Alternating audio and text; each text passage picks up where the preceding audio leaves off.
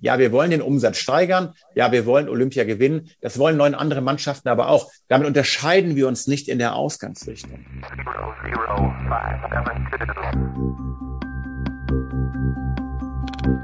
How to build the perfect team.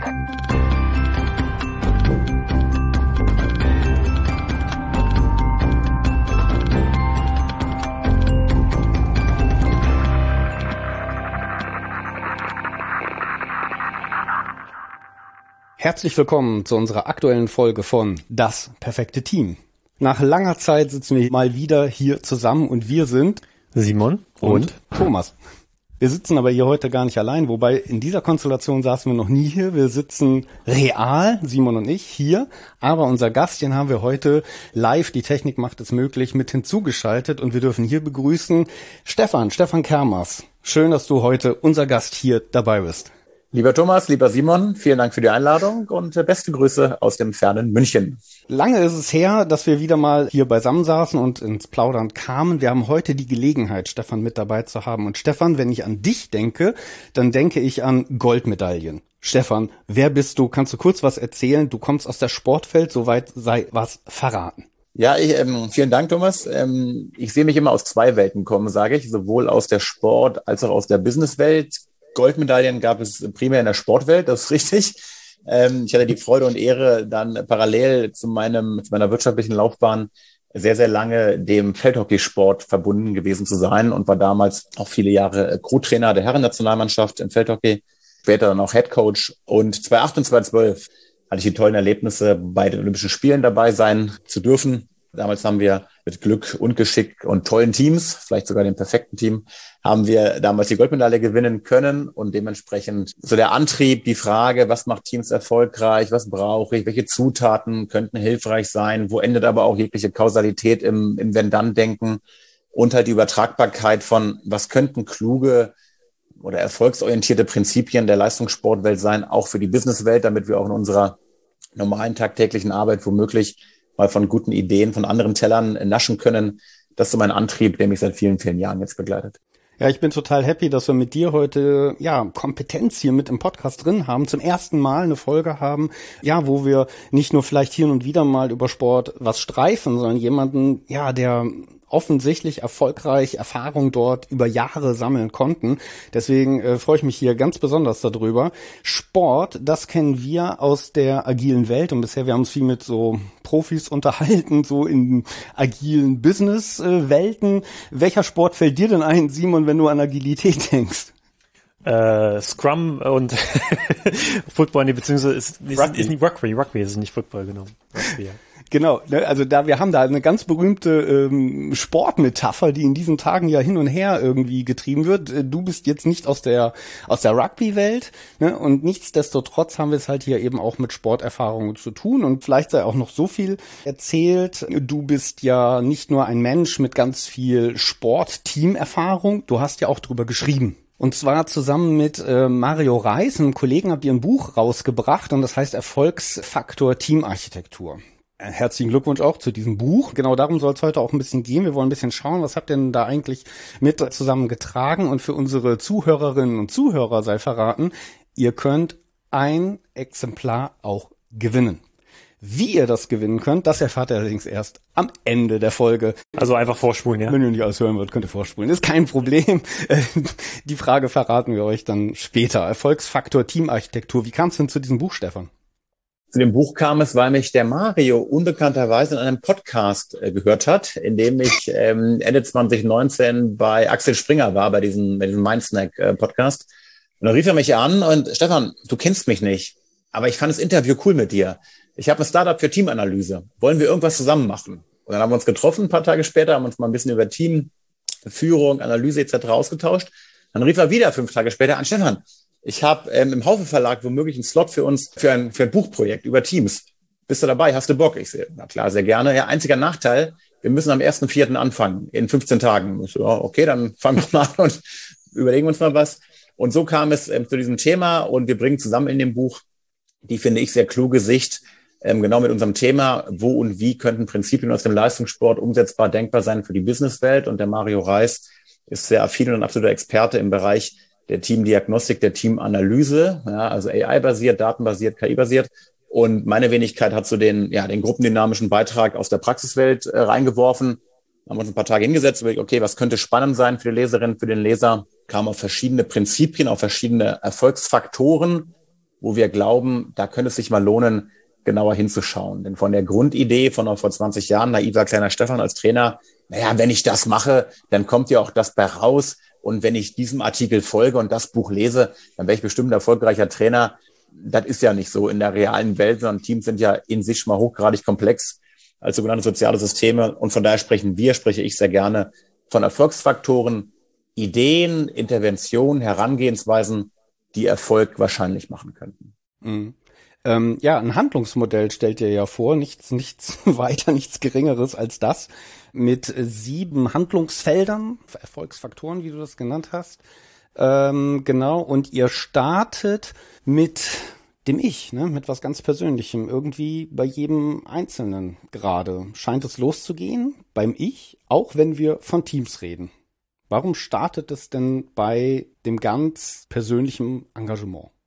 Es muss beim Ich, glaube ich, losgehen, weil erst wenn ich das Ich oder das Du, mein Gegenüber irgendwie erkundet habe, kann ich eine Idee haben, mit wem ich da eigentlich zusammenarbeite. Und diese Floskel, die ist ja schon gar nicht wie alt im Markt, dieses Thema Führung beginnt bei Selbstführung, ist ja auch ganz viel Ich. Also nur wenn ich mit mir halbwegs im Reinen bin und irgendwie klarkomme und weiß, okay, wofür stehe ich als Führungskraft eigentlich? Wofür, wofür werfe ich meinen Hut in den Ring? Was sind denn meine Überzeugungen, Prinzipien, Werte, mit denen ich agieren möchte? Und das Gleiche wiederum auch bei meinen Mitarbeitern kenne, erkenne, ergründe, erst dann kann ja irgendwann mal sowas wie ein Wir entstehen. Und wir machen ganz oft den Fehler, dass wir halt sofort irgendwie ein Team haben und glauben, na ja, das Team als Ganzes wird ja von mir angesprochen und dann machen wir ganz viele Teamprojekte und Teamideen, alles gut, alles schön, aber ich glaube ja, dass nicht nur die moderne, auch die normale Führungskraft mal eine Idee davon haben sollte, mit wem arbeite ich hier eigentlich zusammen. Und auch das Team in sich mal ein Grundverständnis haben sollte, wirklich ein Verständnis, wer sitzt mir eigentlich gegenüber? Ja, das muss jetzt hier nicht tiefen, tiefen psychologisch und 28 Farbenmodelle und ich muss nicht mein Gegenüber in auswendig kennen. Das ist nicht die Aufgabe der Arbeitswelt. Aber mal ein Grundverständnis dafür zu erzeugen, was sind denn so die Treiber und Werte meines Gegenüber? Warum kommt sie denn womöglich gerne in die Arbeit? Warum ist denn sein Verhalten unter Druck womöglich immer so und so? Also habe ich meine Grundidee auch zu akzeptieren, dass Menschen unterschiedlich sind, aber in dieser Akzeptanz auch was rauszuholen für mich und meine Teamarbeit. Und deswegen, bevor ich über irgendwelche tollen Prinzipien oder Lösungen oder Führungsmodelle spreche, ja, erstmal die ganz einfache Basisarbeit. Wer bin ich? Wofür stehe ich? Und wer sind eigentlich meine Gegenüber hier im Raum? Kann ich da mal so eine Grundeinschätzung abgeben, um zu verstehen, was hinter deren Fassade eigentlich steckt? Wie kann ich mir das äh, bei dir vorstellen? Also vielleicht jetzt einmal zurückgeblickt als deine Laufbahn als Hockeytrainer. Wie bist du das angegangen, dass deine Spieler sich da kennenlernen und du deine Spieler kennenlernst?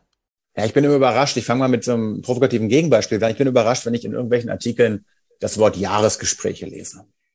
Jahresgespräche. Ja, voll cool. Ja, es gibt ja einmal im Jahr gibt es ein Gespräch mit der Führungskraft und da wird dann so Tabula Rasa gemacht. Jetzt ein bisschen übertrieben. Jetzt gibt es ja auch schon die Halbjahresgespräche. Das kennen wir im Sport so nicht. Ja, wir sprechen im Sport gefühlt jede Woche, jeden zweiten Tag, nach jedem Spiel, vor jedem Spiel mit unseren Spielern, weil wir einfach, weil wir das Bedürfnis haben, in den ganz authentischen, regelmäßigen Austausch zu gehen, um Erwartungen abzugleichen. Und das Wort Erwartung steckt da ja auch mit drin. Ja, was habe ich für eine Erwartung an dich? Was kannst du an mich als Tra Trainer, als Führungskraft für eine Erwartung haben? Und daraus ergibt sich ja automatisch mal so eine Grundmenschenkenntnis. Wenn ich natürlich nur den, nur den Schweigefuchs mache, mit meinen Spielern und Spielerinnen nicht rede und halt meine, na, ich weiß ja eh alles besser, ich heb die Hand und ihr folgt mir mal, dann wird's halt schwer. Und gerade in der modernen, agilen Welt, ja, wo ja auch Teams und Wertewandel ja Menschen auch für sich beanspruchen, hey, ich würde gern selber auch mal in die Verantwortung gehen und nicht wie vor 100 Jahren jeden Tag gesagt bekommen, was ich machen soll, dann muss ich ja auch verstehen, wer steht hier eigentlich wofür. Also auf deine Frage, Simon, kurz und knapp, Gespräche, Austausch, Erwartungsmanagement, Kleingruppenfeedbacks, 1-1-Feedbacks, die Mannschaft selber immer wieder auch in Feedback-Rituale reinbekommen, damit die sich gegenseitig erleben, ist ein wichtiges Wort, und auch gegenseitig mal ein Grundverständnis dafür bekommen, wie tickt hier eigentlich mein Spieler neben mir. Mhm. Auf der einen Seite habe ich noch so mitgenommen, geht es um Zufriedenheit, mehr noch vielleicht Glück. Irgendwo etwas, was ich erreichen will in meiner Arbeit, was so ein Zustand in mir selber drin beschreibt. Und ihr, ihr seid ja auch nicht fies davor, Aristoteles mit ins Rennen zu schicken. Simon Sinek habt ihr mit drin, aber auch japanische Ansätze da drin, sich erstmal damit beschäftigen, einen Zustand von innerer Zufriedenheit zu bekommen. Warum das Ganze? Weil es ja irgendwie um Erfolg geht. Und da habt ihr so ein paar Beispiele drin, Erfolg aus dem Sportumfeld, wo Menschen, hm, ja, sportlichen Leistungen entgegengearbeitet haben, um diesen Erfolg herzustellen. Und dann haut ihr da ein paar Beispiele raus, wo man nachher denkt, oh, ist dieses sportliche Superereignis, dieser Erfolg, ist es vielleicht gar nicht das, was mich glücklich macht? Was ist da passiert?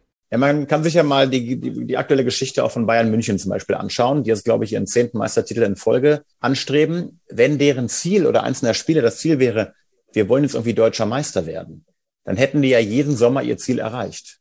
Dann wären die ja durch. Ich sehe aber eine Claudia Pechstein, die mit 49 ihre, ich glaube, ihre achten Winterspiele ähm, anstrebt. Die ist ja nicht satt. Und ich glaube nicht, dass es jedes Mal die Sekunde auf dem Podest ist, der sie antreibt. Ich glaube, dass die Grundidee, hey, ich hole aus mir und meinem Umfeld jeden Tag das Beste raus. In der Businesswelt, in der Sportwelt, in der künstlerischen Welt, völlig egal das tägliche Erleben von Leistung, von Entwicklung, von Verbesserung, von Wettkampf, das ist das ist, was die Menschen antreibt. Denn wenn es nur der eine Olympiasieg wäre, wenn es nur der eine deutsche Meistertitel für Thomas Müller wäre, dann wären die Jungs da längst schon wieder. Roger Federer hat genug Geld verdient. Der könnte aufhören mit Tennis. Der will aber sein fünftes Comeback geben, weil er wiederum Lust hat, ja, French Open zu spielen, Australian Open zu spielen, ja, weil der, weil der Weg dorthin, das ist, was die Leute so unfassbar motiviert. Und am Ende ist dann der Erfolg ein Abfallprodukt, sage ich immer. Es ist das Ergebnis von meiner harten Arbeit. Aber es kann mir keiner erzählen, dass diese Top-Leistungssportler sich tagsüber quälen drei Jahre lang, um dann einmal für eine Sekunde ihren Namen oben auf dem Podest zu sehen. Das, das glaube ich einfach nicht. Und deswegen, ja, diese Frage, was ist eigentlich mein täglicher Antrieb? Da sind wir wieder beim Ich. Ne? Warum quäle ich mich? Warum will ich jeden Morgen um sieben ähm, aus dem Haus gehen und möchte im Büro mit meinem Team eine geile Arbeit machen. Was ist denn meine Grundintention, dass ich mit anderen Leuten gemeinsam erfolgreich sein möchte? Glück ist auch dann so ein Ergebnis und Zufriedenheit bin ich ein bisschen kritisch mittlerweile. Es ist nicht die Aufgabe von, von, von Führungskräften oder von Firmen, ihre Mitarbeiter zufrieden zu machen. Es ist die Aufgabe, einen Rahmen zu schaffen, wo Leute gemeinsam, wie der Team, erfolgreich sein können, denn das macht Leute zufrieden. Wenn sie die Chance haben, gemeinsam im Team, mit welchen Methoden noch immer, nach welchen Prinzipien noch immer, ja, wenn sie keine Steine im Weg haben und gemeinsam erfolgreich leisten können. Das macht Menschen zufrieden. Mhm. Ähm, ganz konkret, du hast zum Beispiel gesprochen von Boateng. Das fand ich ein sehr, sehr, sehr krasses Zitat, ähm, was mir in deinem Buch halt über den Weg gelaufen ist, das mit dem Auto kaufen und dem Glücklichsein. Ne? Also ich bringe eine Leistung, ich verdiene wahnsinniges Geld, kaufe ein Auto und dann sagt dieser Mensch doch total reflektiert, ich habe festgestellt, wenn ich ein Auto kaufe, bin ich eine Woche lang glücklich. So, jetzt will ich aber drei Wochen lang, lang glücklich sein. Was mache ich? Ja, ich kaufe drei Autos. Mit der Erkenntnis natürlich, das ist es halt nicht das war jetzt das Autokaufbeispiel. Du hattest es aber auch mit Reinhold Messen, hat ja dann ohne Sauerstoffmaske auf dem Mount Everest, glaube ich, war es ja damals, stand und feststellte, jetzt hat er doch eigentlich genau das erreicht, wo er jahrelang äh, darauf hingearbeitet hat. Michael Schumacher damals, als er da hier Nummer eins auf der Liste war, der dann im Interview, ich glaube, in Tränen ausgebrochen ist. Also diese Erkenntnis zu haben, jetzt habe ich doch diesen Moment, die Leute müssten strahlen, was das Zeug hält, aber das setzt gar nicht ein. Nee, weil in der Sekunde ja auch irgendeine Reise womöglich beendet sein könnte. Ja, und sie sagen, okay, jetzt habe ich, jetzt habe ich irgendwie das erreicht, aber was mache ich jetzt eigentlich? Das finde ich ja so spannend bei diesen Interviews mit den Bayern München Spielern. Da merkst du einfach, oder auch die Tennis-Cracks da, die leben für den dauerhaften Erfolg. Die wollen dauerhaft Spiele gewinnen. Die wollen am Wochenende ihre Nichte bei Mensch ärger dich nicht schlagen und wollen drei Wochen später wieder die French Open gewinnen. Ja, die sind einfach so, blödes Wort, aber so erfolgshungrig, erfolgsgeil. Und ja, der Djokovic, der ist da nicht tot zu kriegen. Der ist auch sehr extrem, aber ne, der, der gewinnt dann am Tag fünf die Australian Open, Tag, Tag sieben schon wieder Vorbereitung Wimbledon. Also es ist halt nicht der eine Moment, auf den wir abzielen sollten, weil es so gefährlich ist. Weil wenn es dann eintritt, ja oder nein, was mache ich denn danach?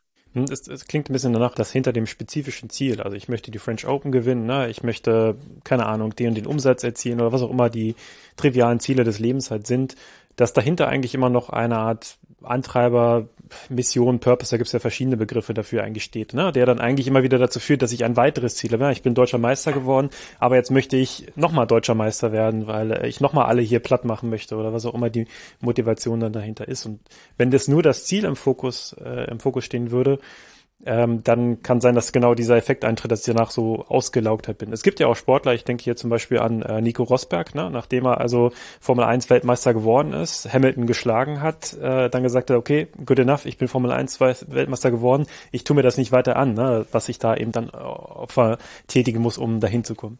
Genau. Weil dann wird er auch für sich einfach dann wieder eine andere Prio in seinem Leben gefunden haben. Und es ja. war nicht mehr die Prio, ähm, 360 Tage um die Welt zu reisen, ja, mit X CO2-Ausstoßung. Nee, das ist aber nicht mehr mein Leben. Ich mache jetzt mal Umweltschutz, ja, und engagiere mich halt für andere Bereiche. Jetzt auch ein tolles Zitat gelesen von einem Basketballspieler. My aim is not to win the title. My aim is to win the next game. Und das beschreibt es mhm. nämlich auch wieder ganz schön, ja. Ich, ich will, also natürlich ist so der, das Leitbild, ich würde gerne in drei Jahren zur Olympia und da was gewinnen, keine Frage. Das treibt uns Menschen an. Aber damit kann ich nicht arbeiten. Ist zu abstrakt, ja, ist zu weit weg. Mhm. Ist weit weg, ist so unkonkret, so, sondern die Frage ist natürlich, mhm. was kann ich denn morgen im Büro mit meinem Team als neuen Beitrag liefern? Welche Ziele gebe ich mir die nächsten drei, vier, fünf, sechs Wochen? Deswegen unter, unterscheiden wir im Buch ja auch so konkret zwischen Erfolgszielen, Leistungszielen und Handlungszielen. Und mit Erfolgszielen hat noch keiner nur irgendwas gewonnen. Ja, wir wollen den Umsatz steigern. Ja, wir wollen Olympia gewinnen. Das wollen neun andere Mannschaften aber auch. Damit unterscheiden wir uns nicht in der Ausgangsrichtung. Die Frage ist, was unterscheidet mich in meinem tagtäglichen Handeln zwischen PwC, Ernst Young, McKinsey und KPMG? Ja, wie ist das Gefühl, wie ist die Zusammenarbeit in der tagtäglichen Umwelt, wie wir zusammenarbeiten? Das treibt Menschen an. Menschen wollen Teil einer erfolgreichen Unit sein. Und wenn sie das gut machen, dann gibt's auch Erfolgsprodukte, Erfolgsziele als Abfallprodukt, mehr Umsatz, Prämie, Boni, mein Haus, mein Fallschirmsprung. Ja, aber das kommt dann erst als Ergebnis. Wir müssen viel mehr, glaube ich, in unserer Arbeit mit Teams auf den tagtäglichen Umgang schauen. Was sind eure Prinzipien, die euch, die euch erfolgreich machen? Wann spürt ihr, dass ihr Bock auf Zusammenarbeit habt? Welche Backsteine, welche Fallen müssen wir aus dem Weg räumen, damit ihr in der Lage seid, Wertschöpfung zu betreiben? Das sind die entscheidenden Fragen. Eine kurze Vision aufmachen kann jeder. Aber was hilft mir ein Visions- und Werteworkshop für 100.000 Euro, wenn der ganze Kleinkram dahinter überhaupt nicht geklärt ist? Das ist Zeitverschwendung. Mhm. Jetzt bist du schon von dem persönlichen Engagement, also vom Ich gleich zum, zum Wir auch schon übergegangen und das wäre ja auch euer zweites Handlungsfeld, sage ich jetzt mal, ne, das gemeinsame Anliegen irgendwie dran zu erarbeiten. Aber ich möchte noch mal einmal ganz kurz zurückspringen zu dem, äh, weil da ihr habt noch so ein so ein schönes Beispiel, zumindest 2008 der erfolgreichste Olympionike ever äh, in der Geschichte. Das war dieser Schwimmer. Ich weiß nicht, ob ich ihn richtig ausspreche. Michael Flaps. Phelps. Phelps. Was hat's, vielleicht kannst du es kurz noch erzählen, was war das für eine Geschichte? Weil da verbirgt sich ja ein persönliches Anliegen, was man erstmal gerade nicht erwartet beim Sport. So habe ich es jetzt gerade in Erinnerung, eben nicht den nächsten Titel, nicht die nächste Goldmedaille zu bekommen, sondern dass er so ein Wahnsinns-Ausnahmeschwimmer wurde, hatte ja einen anderen Hintergrund.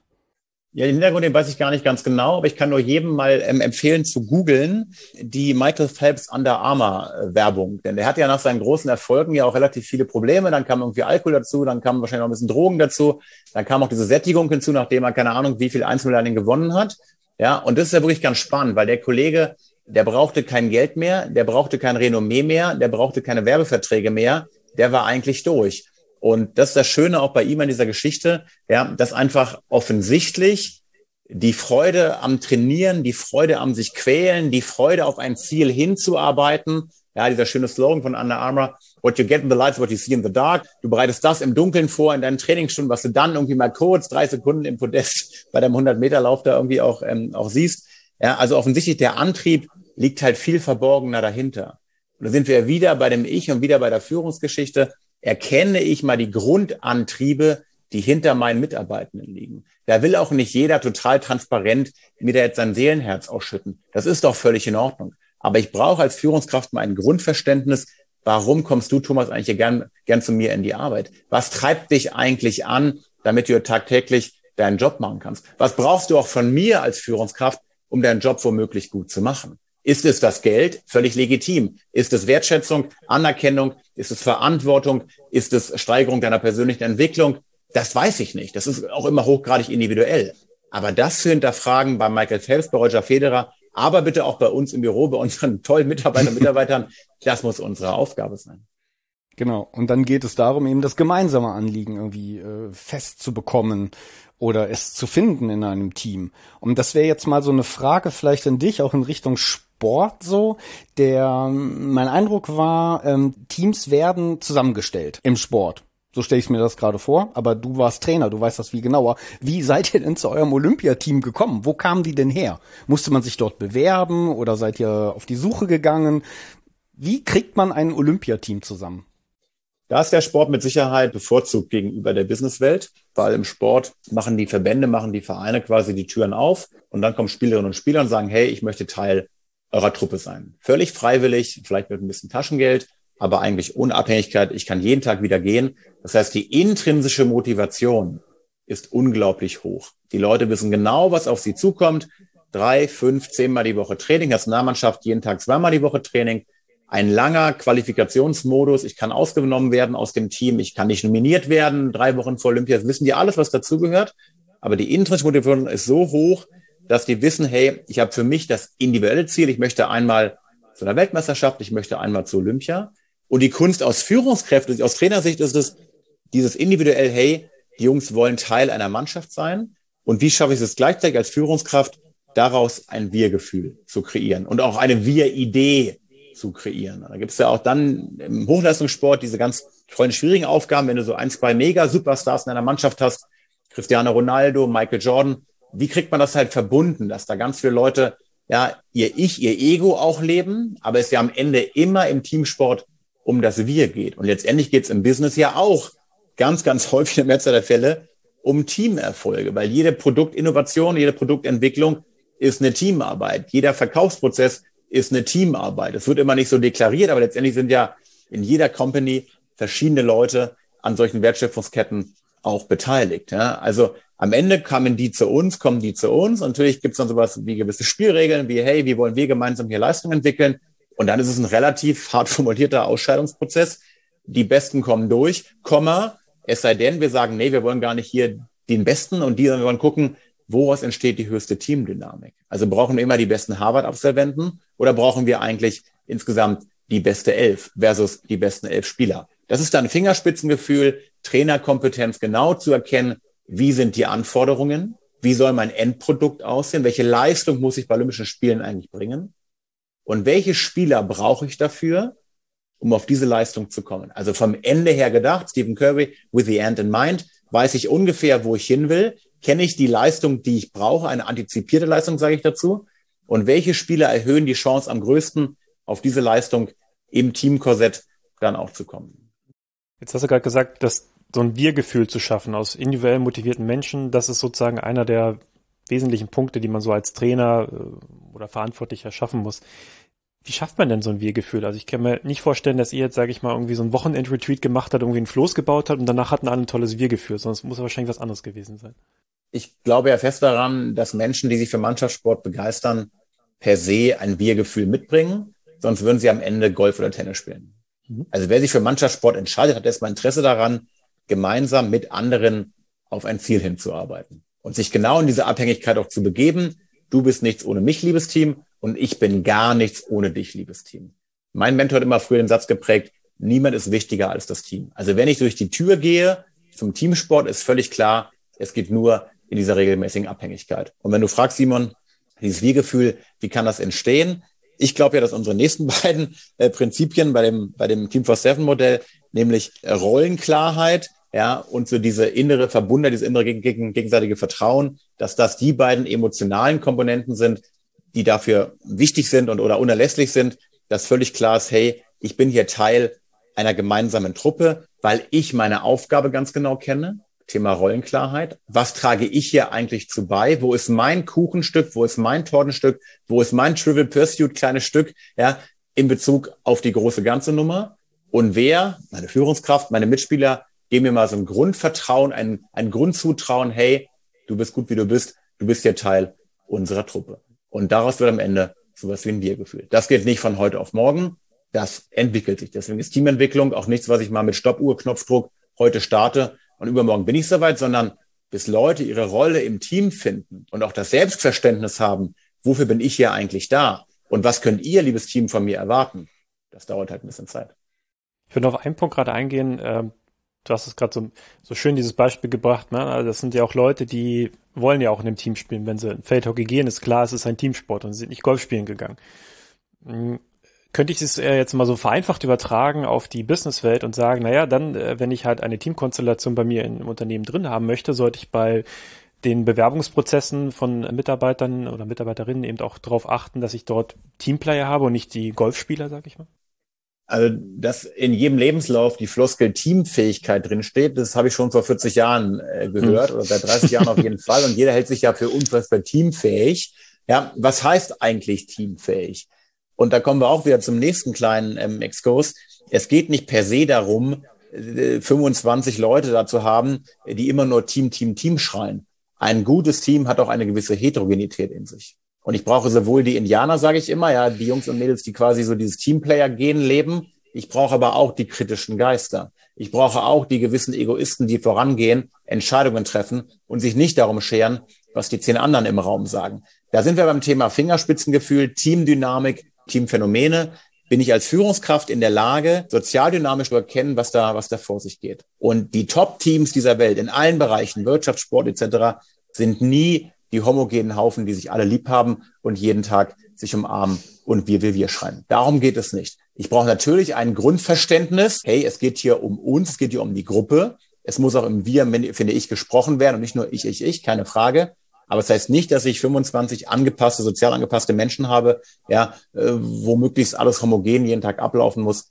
Das ist auch nicht die richtige Lösung. Ich habe in erfolgreichen Teams gearbeitet, die schwierig waren die schwierig waren, weil sie einfach vermeintlich, hartes Wort, vermeintlich schwierige Spieler, Spielerinnen hatte, aber die machen ganz oft den Unterschied, weil sie halt das extra, die extra Prise reinbringen, weil sie die extra kritische Frage stellen, weil sie nicht den konformen Weg gehen, weil sie sich trauen, die Meinung zu geigen, weil sie eine gewisse Streitkultur mitbringen, das Gelebte auch zu hinterfragen und nicht zu allem Ja und Arm sagen. Das heißt halt auch echte Teamentwicklung. Nicht nur, wir gehen in den Raum, gehen zum Retreat, haben uns alle lieb, machen ein paar Flipcharts und danach ab Montag wird alles besser am Arsch die Räuber nicht. So ist das nicht. Wir waren gerade noch dabei, wie kommt ein Team zu seinem Team oder ein Teammitglied zu seinem Team? Wie mache ich das? Das könnte ich jetzt übertragen auf die Businesswelt.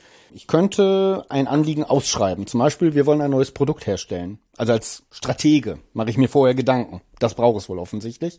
Äh, oder ein Projekt, was ich irgendwie durchstarten will, ein neues Portfolio, was ich aufziehen will. Schreibe ich jetzt aus? Suche ich intrinsisch motivierte Menschen? Gehe ich auf die Pirsch? Stelle ich das irgendwie zusammen? Oder wie frei ermögliche ich Menschen zusammenzukommen zu einem Team, sich zusammenzufinden und sich weiterzuentwickeln? Was glaubst du, was können wir lernen aus dem Sport? Spannende Frage, super spannende Frage. Hängt, glaube ich, ganz massiv von der Struktur des Unternehmens ab und ganz massiv von dem jeweiligen Projekt ab. Es macht total Sinn, dass strategische Entscheidungen aus dem Zentrum der Organisation, wie ich immer sage, natürlich gewisse Vorstellungen haben, hey, wir wollen das und das auf den Markt bringen, ja, wir wollen das neue iPhone Super Dings auf den Markt bringen, okay, wer sind jetzt die Leute, die ich dafür brauche? Und das hört man ja immer wieder, dass halt gerade die ganzen Tech-Unternehmen ähm, Produktideen haben. Ich habe von Jeff Bezos und seiner Alexa-Herstellung jetzt noch ein bisschen was gelesen. Ja, der hat sich dann ganz bewusst sein Team zusammengestellt. Wen brauche ich, um so ein Mammutprojekt zu stemmen? Das war quasi Chefaufgabe damals, dass Bezos gesagt hat, Alexa wird der nächste große Renner. Wen brauche ich dafür? Ich brauche den Chief, ich brauche den Tech, ich brauche den keine Ahnung was. Also beides ist möglich. Natürlich habe ich aber auch Teams, ja, gerade in der Beratungsszene, in der Wirtschaftsprüfer habe ich klare Teams. Die bekommen dann von mir aus neue Aufgaben, neue, neue Mandanten, neue Zielregionen und beschäftigen sich dann selber mit der Frage, wie wollt ihr jetzt eigentlich in dieser Region, Middle East Asia, eigentlich erfolgreich sein? Also beides kann total Sinn machen. Wir haben auch nicht unseren Mannschaften die Ziele vorgegeben. Das haben die Mannschaften selber entwickelt. Weil was mhm. habe ich davon, als Führungskraft zu sagen, hey, ich will Olympiasieger werden oder ich will deutscher Meister werden und ich möchte in der zweiten Verbandsliga spielen, wenn vor mir ein Haufen sitzt an Spielern, die entweder was ganz anderes wollen, gar nicht wissen, was sie wollen, oder denken, was labert der Typ da vorne? Also am Ende ja die Leute mit auf den Weg dieser Idee zu nehmen, womöglich als Input eine Idee oben ranzuschreiben, aber die Frage, wie wollen wir denn da hinkommen? Was sind denn Mittel und Wege? Was brauchen wir dafür, liebes Team? Dafür geht ihr bitte in die Verantwortung. Ich glaube, also dass Vision. gute Führungskräfte gute Recruiter sind, letzter Satz, gute Recruiter sind und auch ein gutes Gefühl dafür haben, ja, wen brauche ich für die Aufgabe? Da unterscheiden sich Business und Sport überhaupt nicht, weil ich auch ein Gefühl haben muss, hey, ich will den Spieler drin haben und den raus. Brauche ich den Mitarbeiter? Ja, der ist gut, der stellt mal andere Fragen. Den nehme ich mit dazu auf das Projekt. Das ist gleichermaßen. Aber dass sich das Team dann selber mit der Art und Weise ihrer Zusammenarbeit beschäftigen muss, ist für mich diskussionslos.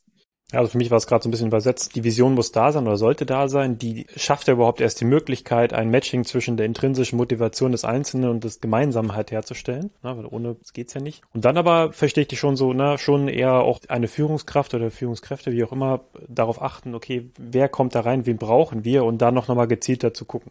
Klares Ja, klares Ja, mhm. weil ein Team natürlich auch einen eigenen blinden Fleck hat, ja, nämlich den, hey, wie gut sind wir eigentlich wirklich, also in meiner optimalen Welt, kann ein Team natürlich für sich super gut einschätzen, woran hat es gelegen, woran hat es nicht gelegen, was machen wir schon gut.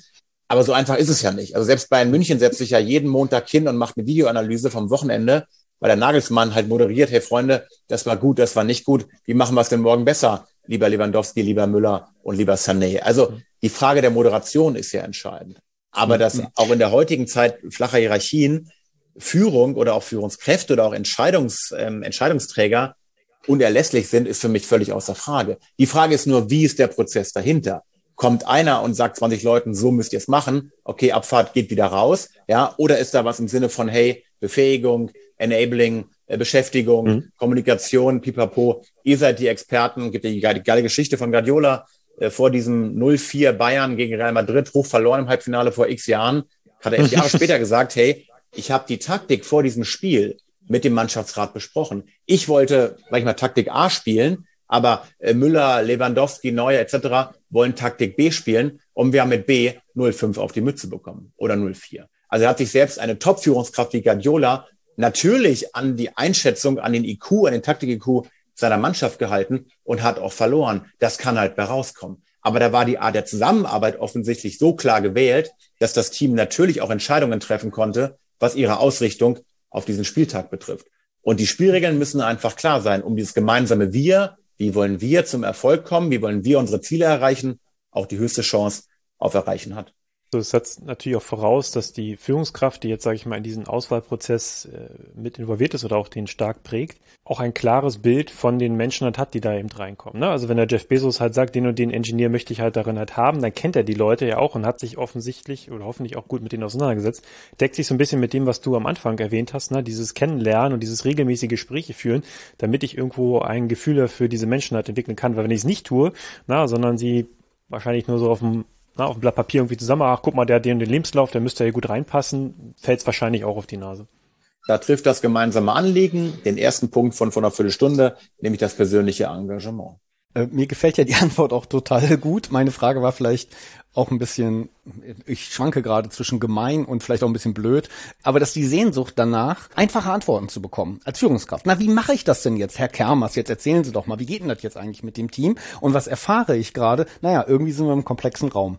Das ist alles nicht ganz so einfach, aber es gibt ein paar Prinzipien, die verfolgt man. Und das eine Prinzip, haben wir gerade gelernt, ist das gemeinsame Anliegen, naja, herauszuschälen, herauszuarbeiten.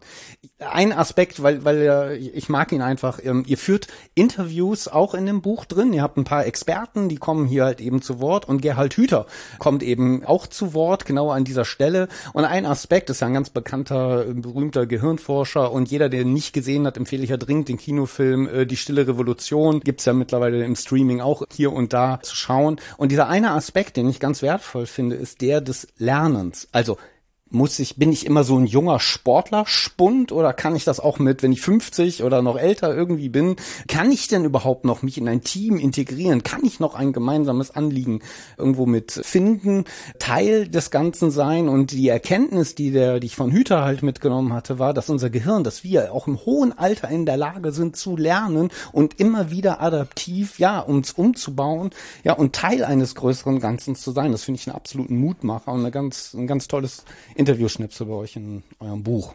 Also durchaus noch die 50-Jährigen einstellen, Thomas, ja? Äh, auf jeden Fall. Da sind wir wieder dabei, ne? Einfache Regel. Alles ab 50 stelle ich nicht ein, mhm. ne? Weil die Jungen sind ja die, sind ja die cool, ne? Aber so funktioniert's dann offensichtlich dann auch nicht.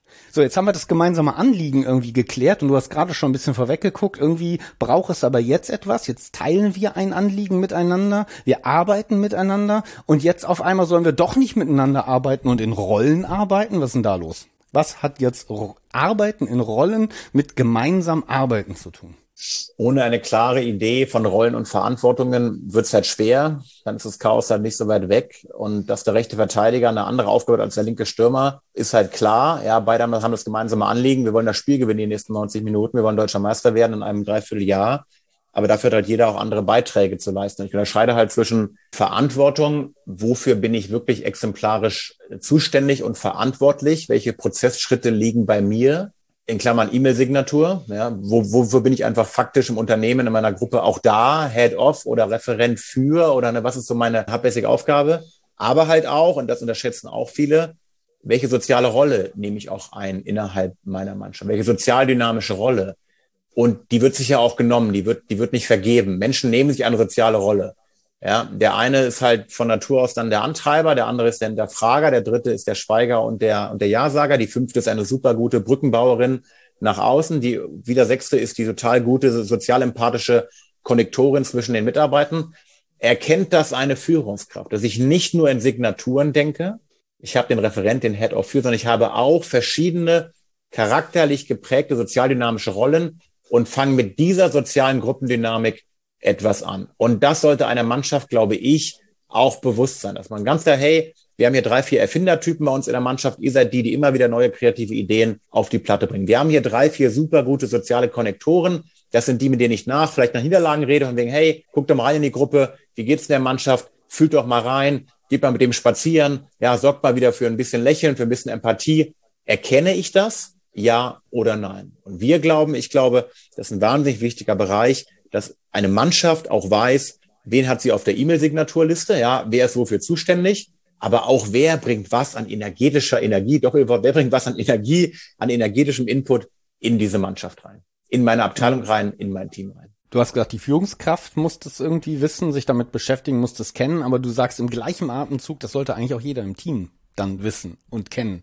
Wie geht das? Ganz praktisch. Reden wir ab und zu miteinander darüber? Wird das in die Kaffeepausen verschoben oder füllen wir alle irgendwie einen Zettel auf und schreiben drauf, was unsere Rolle ist? Mal ganz blöd überspitzt. Aber wie, wie, wie geht das praktisch? Weil die Arbeitsplätze bersten ja voller Arbeit, alle haben so viel zu tun. Wie komme ich denn an so ein Wissen eigentlich ran? Wie wird's menschlich? Coole Frage, Thomas, weil natürlich am Ende der Geschichte ist immer die Frage, möchte ein Team oder möchte die Führungskraft einer Mannschaft, eines Teams überhaupt mal Zeit dafür investieren, dass das Team mal sich mit sich beschäftigt? Dass das Team mal anfängt, Zeit in die Hand zu nehmen, ja, und damit auch ein bisschen Geld in die Hand zu nehmen, um mal in sich mit der Lupe reinzuschauen. Und das Rollenmodell von Belbin zum Beispiel, das ist das bekannteste bei Google, wenn ein Rollenbild angekommen sofort Belbin mit seinen, ich glaube, zwölf verschiedenen Rollen, das ist ja auch schon keine, ist auch keine, keine Atomphysik, ist auch nicht, also ist eine tolle Erfindung und eine tolle Entwicklung, aber ist ja auch jetzt nicht neu, ist jetzt ja kein New Work Hot Shit, den wir erst seit fünf Jahren irgendwie hören. Ja, also die Grundidee, dass ein heterogenes Team aus verschiedenen sozialdynamischen Rollen besteht, hatten auch schon andere schlaue Menschen vor uns. Und äh, aber die Frage ist halt, kenne ich das, erkenne ich das und kann und will ich das auch nutzen? Und in dem Teamanalyseprozess, den ich, den wir bei Monday Rocks mit, mit Mario Reis nutzen, ist halt unser zweiter Punkt, dass wir so eine Art Spielfeld halt äh, den, den Teams aufzeigen und durch gegenseitige Befragungen anhand eines Rollenmodells halt den Leuten mal den gegenseitigen Einblick geben. Ach krass, wir haben ja bei uns in der Mannschaft also drei Teamplayer, fünf Brückenbauer, sechs äh, Umdenker und vier Coaches, damit ein Team mal einen Einblick bekommt. Wiederum das Verständnis. Ne? Vorhin war das Verständnis vom, vom Nebenmann, der Nebenfrau. Wie tickt der eigentlich? Aber auch mal ein Verständnis auf die eigene Teamlandkarte zu schauen. Ach krass, so sehen wir als Team also aus. Und dann machen die solche Augen. Nicht, weil die Grafik schön ist und weil es irgendwie cool aussieht, sondern weil sie noch nie damit sich beschäftigt haben, mal das Wir mal so ein bisschen aufzudröseln. Weil die halt nur in E-Mail-Signaturen immer denken. Ja, ich bin zuständig für Region Köln, sie ist zuständig für Region Düsseldorf und die für Sindelfingen. Ja, ist ja schön. Aber ja, was passiert denn zwischen den drei Vertrieblern, wenn sie sich mal anfangen, sich mit sich zu beschäftigen? Und ich glaube, das ist unerlässlich. Und natürlich ist das ein Prozess, der muss wahrscheinlich von der Führung angeleitet werden oder mal auf den Weg gebracht werden. Wie man es dann macht, mit externen Kräften, mit internen, erstmal egal. Aber die Grundidee, wir haben hier ganz verschiedene Charaktere. Und jetzt wird's wichtig. Und jeder ist gleichermaßen wichtig. Und jeder hat hier seine Akzeptanz und Respekt verdient, in dieser Mannschaft, in dieser Abteilung auch zu arbeiten. Das ist für mich ja unerlässlich und ein wichtiger Schritt, wenn wir über Teamentwicklung äh, nachdenken wollen aber auch gucken müsste, glaube ich, dass man nicht abdriftet in so eine Art äh, Labeling. Ne? Also das sozusagen, ich bin der der Teamplayer oder ich bin hier der der der Mann fürs Harte oder was auch immer. Also weil im Zweifel erzeuge ich ja ein recht statisches Gebilde und man kennt es ja auch sehr gut aus dem Teamsport, dass man ja auch gerade auch manchmal auf die Entwicklung der Leute halt setzt. Ne? Also der junge dynamische Spieler, der halt eben für die kreativen Momente zuständig ist, entwickelt sich halt äh, zunehmend mehr zu einer Führungsperson oder übernimmt eine andere Form halt Verantwortung, ist vielleicht nicht mehr ganz so flink auf den Beinen, aber ist halt dann eben als Lautsprecher auf dem Platz halt eher wieder gefragt. Ne? Und das ist ja so eine Dynamik, die da drin ist. Also das ist ja etwas, was sich auch kontinuierlich entwickelt mit dem Teamgefüge als auch mit den Leuten selber. Und das würde ich auch genauso als Entwicklungsziel für die Leute mit auf den Weg geben. Und wenn der 17-jährige talentierte Jonas in die Mannschaft reinkommt, dann wird er nicht gleich das Korrektiv und der Spielmacher und der Entscheider sein. Der wird erstmal wahrscheinlich eher tendenziell einen auf Teamplayer machen, einen auf sozialen mhm. Connector machen, seinen Job machen. Wenn der aber so talentiert ist wie der Kimmich, ja, dann ist er womöglich drei Jahre später plötzlich schon in der Führungskraft als Korrektiv, als Entscheider auf dem Spielfeld, ja, ähm, auch als Hinterfrager der Mannschaft eine andere Dynamik zu geben als noch von vor drei Jahren. Rollen sind nie in Stein gemeißelt. Aber einer mhm. Mannschaft das Gefühl zu geben, worauf können wir uns denn verlassen und berufen am Wochenende, im nächsten Projekt, im nächsten halben Jahr bei dem und dem Kunden. Das ist, glaube ich, schon ganz relativ wertvoll, weil wenn ich es halt, was wäre das Gegenteil? Das Gegenteil wäre, wir wissen eigentlich gar nicht, wofür wir stehen. Wir wissen eigentlich gar nicht, was wir können. Wir wissen eigentlich gar nicht, wen wir jetzt irgendwie auch brauchen können, um in dieser kritischen Situation für uns den nächsten Schritt zu machen. Rollen sind immer eine Status Quo-Erhebung und natürlich sollen und können die sich auch verändern. Völlig außer Frage so ein anderer interessanter Aspekt, den ich beim Sport sehe, ist ja das Temporäre der Rollen. Also insofern, als wenn ich eine andere spieldynamische Situation habe. Ich sag mal, die Innenverteidigung ist gerade nicht besetzt, weil gerade Ecke war, der kopfballstarke Innenverteidiger beim Fußball halt im Vorne war. Also bin ich als Außenverteidiger, rücke ich halt ein und übernehme kurzfristig die Position des Innenverteidigers. Da gibt es immer wieder diese Dynamiken, die sich dann ja, nachdem das Spiel sich wieder beruhigt hat, eine andere Situation ist, wieder auflösen. Inwieweit habt ihr euch da mal Gedanken gemacht oder Parallelen auch gesehen, inwieweit das in der Business- oder Unternehmenswelt auch eine Relevanz Relevanz haben könnte oder hat? Das sehe ich ein bisschen anders, weil du hast gerade gesagt, das betrifft die Rolle. In meiner Wahrnehmung betrifft das eher die Verantwortung. Ja, mhm. die Innenverteidiger sind für die Spieleröffnung zuständig, primär in ihrer primären Verantwortung. Bei mhm. Eckbällen können sie aber auch Kopfballtore schießen, der Hummels, und pro Jahr zehn Buden machen. Der Außenverteidiger mhm. ist primär dafür da, defensiv zu arbeiten, aber er hat auch in einer anderen Verantwortung die Aufgabe, den Spielaufbau über Außen zu betreiben. In agilen Organisationen arbeiten Menschen ja deswegen auch ganz bewusst in verschiedenen Teams weil sie in jedem Team eine andere Verantwortung haben. In dem einen bin ich halt Zulieferer, bin ich Ideengeber, bin ich keine Ahnung was. In einem anderen Team bin ich aber plötzlich Product Owner oder Projektleitung, ja, und treibe irgendwas, irgendwas auch voran. Also ich glaube, die Kunst in der heutigen Zeit, eine gewisse Flexibilität mitzubringen, trotz einer gewünschten Rollenklarheit, ist ja auch die große Kunst. Die Menschen wollen alle immer irgendwie Sicherheit. Wir müssen ganz genau wissen, was er jeder Tag machen soll und wie meine Aufgabe ist. Ja, so funktioniert die Welt aber nicht weil die Kunden so nicht funktionieren und weil die Märkte so auch nicht funktionieren. Und das ist genau die Kunst. Play your role, but be flexible. Genau wie du sagst. Ich habe eine klare Rolle. Ich bin primär rechter Verteidiger. Aber wenn der Tuchel umstellt, wie dreimal im Spiel, bin ich vielleicht plötzlich auch mal rechter Mittelfeldspieler, habe eine andere Verantwortung. Ob ich eine andere Rolle dann habe, aufgrund meiner charakterlichen Prägung, Thema Belbin, Sozialdynamik, wage ich zu bezweifeln. Die bleibt für mich die gleiche.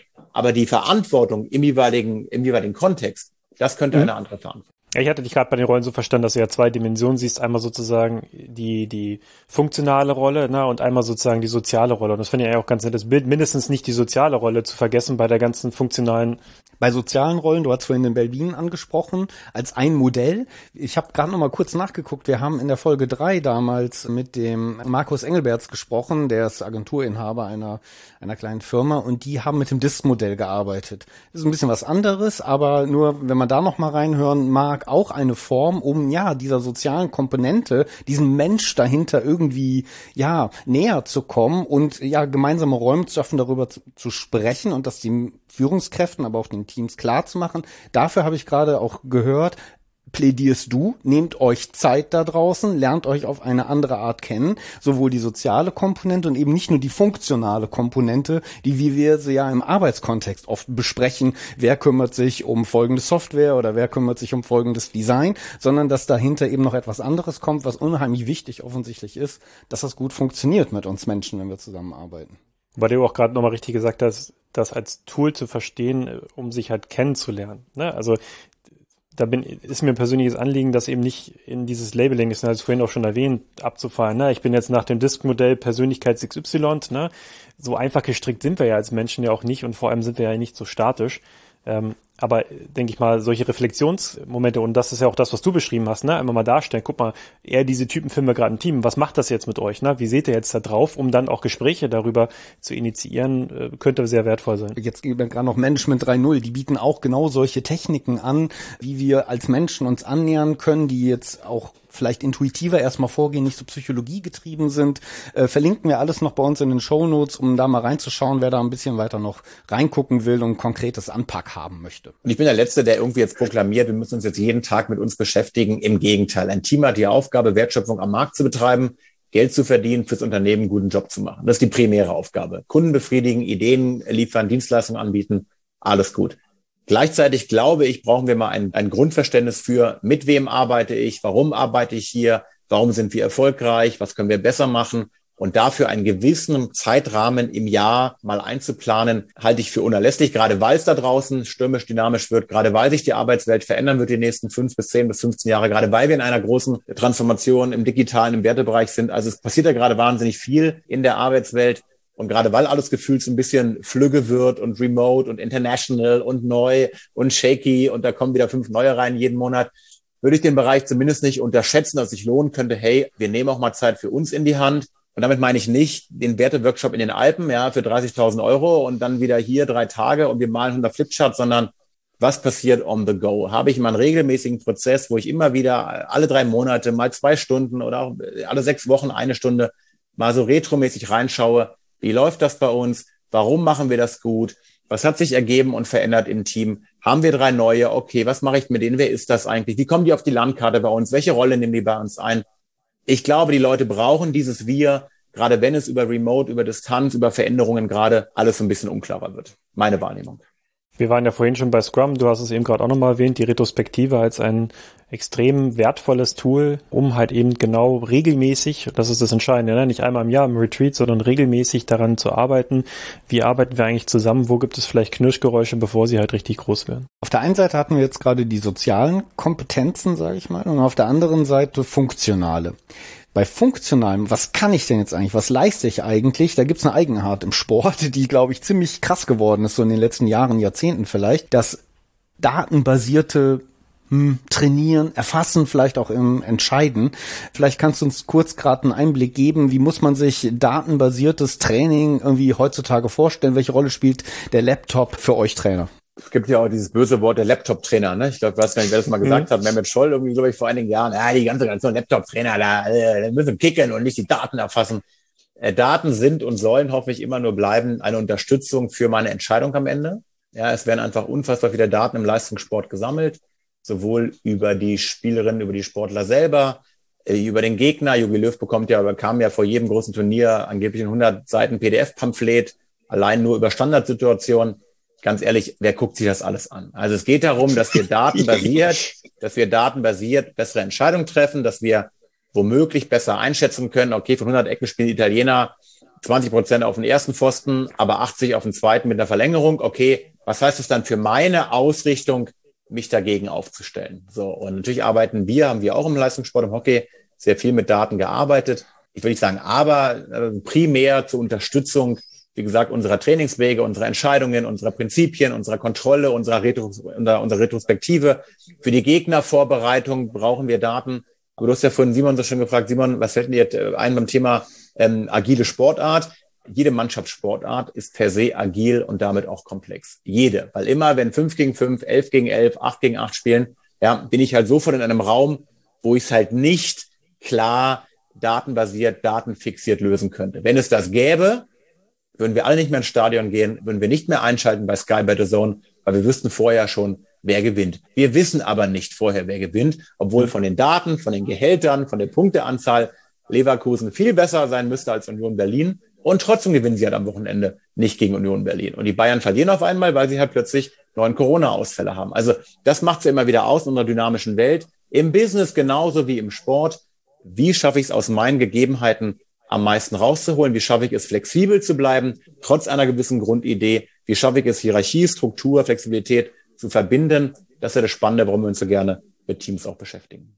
Ich bin jetzt ein bisschen beruhigt. Ne? Offensichtlich sind Daten doch nicht alles, ne? sondern, eh, sondern wenn ich dich so verstehe, auch eine Art von Tool, so eine Art Informationsgeber. Und ihr ruft als Trainer und Spitzensportler nicht dazu auf, unsere Mitarbeiter in den Firmen alle zu vermessen, Daten einzusammeln, wie lang war die Kaffeepause, wie lange hat das irgendwie gebraucht und wie effizient bist du eigentlich und kannst du das überhaupt richtig Was ist gut? der Tastaturanschlag, ne? Ja, genau. Also darum scheint das offensichtlich nicht zu geben. Wir müssen nicht unser KPI-Monitoring unserer Mitarbeiter neu erfinden und noch verbessern. Ich bin deswegen, ich weiß, ich kenne den ganzen Run auf die Performance-Management-Systeme und hat ja auch alles, gibt ja auch hochgradige Wissenschaftler, alles gut. Ich stelle nur eine Gegenfrage. Woran erkenne ich, auch wenn ich von einem einzelnen Mitarbeiter irgendwelche KPIs und persönliche Performance-Geschichten messe, Woran erkenne ich seinen Beitrag zum Teamerfolg? Das würde ich mir gerne mal erklären lassen. Und den sehe ich aber. Ich kann Menschen vergleichen, ich kann Menschen danach auch bezahlen, ich kann sie honorieren, das kann ich alles tun. Aber wer mir erklären möchte, dass ich damit Teamleistung erklärbar mache und wer mir genau zeigen kann, dass der André 73 Prozent und der Thomas 11 und der Simon aber 18 Prozent Anteil hatte und danach werden sie auch euromäßig bezahlt, der kriegt von mir Zuckerwatte geschenkt. Und deswegen bin ich so vorsichtig bei Team, bei Teamhonorierung oder bei Einzelhonorierungen in Teamkontexten, weil wir können einfach nicht sagen, dass Lewandowski zum Bayern-Titel 73 Prozent Anteil hatte und der Kimmich halt 23. Nein, das wissen wir nicht, weil es ist halt nicht, es ist halt nicht messbar. Erst das Konglomerat, erst die, erst die Verbindung, erst das Synergetische zwischen den einzelnen Komponenten macht den Teamerfolg aus. Und auch der Ersatzspieler Nummer 23 hatte einen Beitrag zum Teamerfolg. Der hat keine 41 Tore geschossen, hat doch nicht drei Elfmeter gehalten, aber er hatte einen sozialdynamischen Beitrag. Und das ist die Kunst der Führung, bilde ich mir ein, dass wir diese Beiträge erkennen. Wir sollen sie nicht messen, wir sollen sie einschätzen können, aber wir sollen sie honorieren, wie auch immer, zumindest emotional.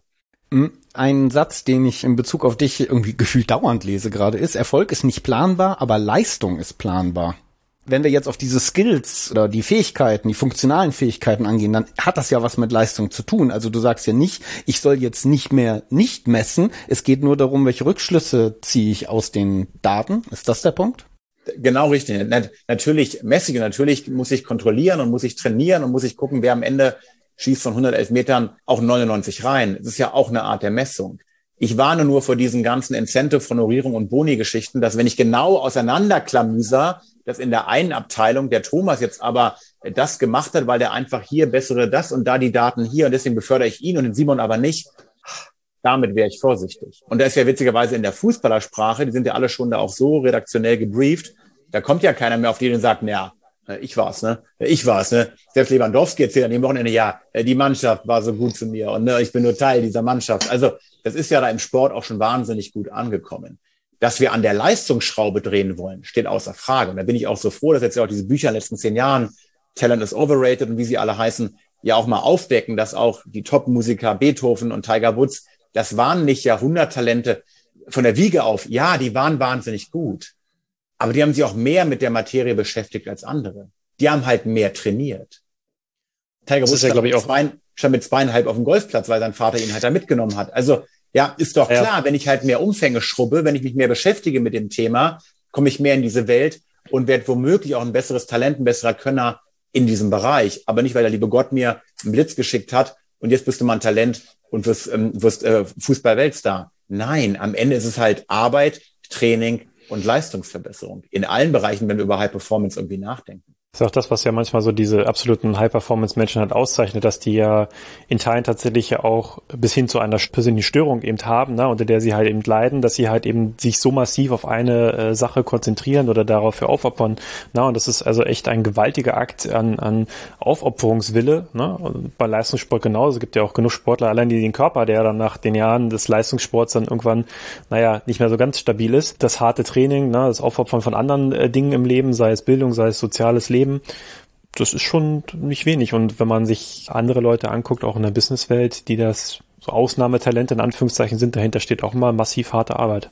Und die Geschichten sind ja auch cool und die hören wir uns ja alle auch gerne an und die, die Jahrhunderttalent. Und natürlich hat ein Messi wahrscheinlich auch mehr Talent als Fußballer als wir drei zusammen. Das ist ja keine ja. Frage. Ja, ist der da einfach talentiert drin? Aber der wird auch mal schon mal trainiert haben in seinem Leben und der wird sich wahnsinnig viel Zeit mit dem Fußball beschäftigt haben und halt tausend Freistöße geschossen zu haben. Und wenn man über den vermeintlich nach außen ja eher ein bisschen selbstverliebten Ronaldo sagen möchte, was man kann. Du liest in jeder Biografie, der steht halt vor und nach dem Training auch länger auf dem Platz als du. Der ist eine Maschine, ja. Und der pflegt seinen Körper mit, was ist damit mittlerweile 35, 37? Ja, keine Ahnung, mhm. ja. Und selbst Rangnick, einer der härtesten wahrscheinlich und der perfektesten im Sportwissenschaftlichen aus mir ein Trainer, sagt halt, sowas wie Ronaldo hat er noch nicht gesehen. Ja, wie es einfach ein Mensch schafft, so stark an den Erfolgsfaktoren zu drehen, dass sein Körper weiter in der Lage ist, leistungsfähig sein. Das muss man nicht gut finden. Das muss man ja auch nicht machen. Das kann man ja auch verurteilen sagen, hey, interessiert mich nicht. Völlig fair enough.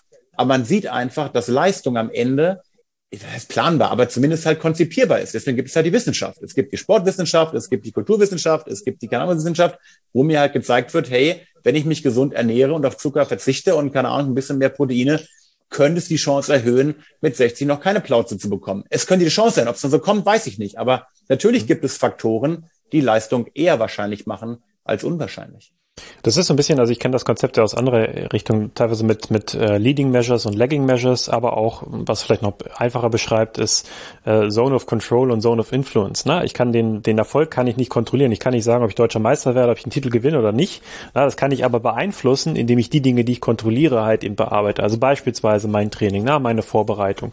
Und genauso gut kann man es ja eben auch auf die Businesswelt übertragen. Also das plakativste Beispiel dafür fand ich, ein Laden, der Schuhe verkauft, na, der will, dass die Verkäufer mehr Umsatz halt machen.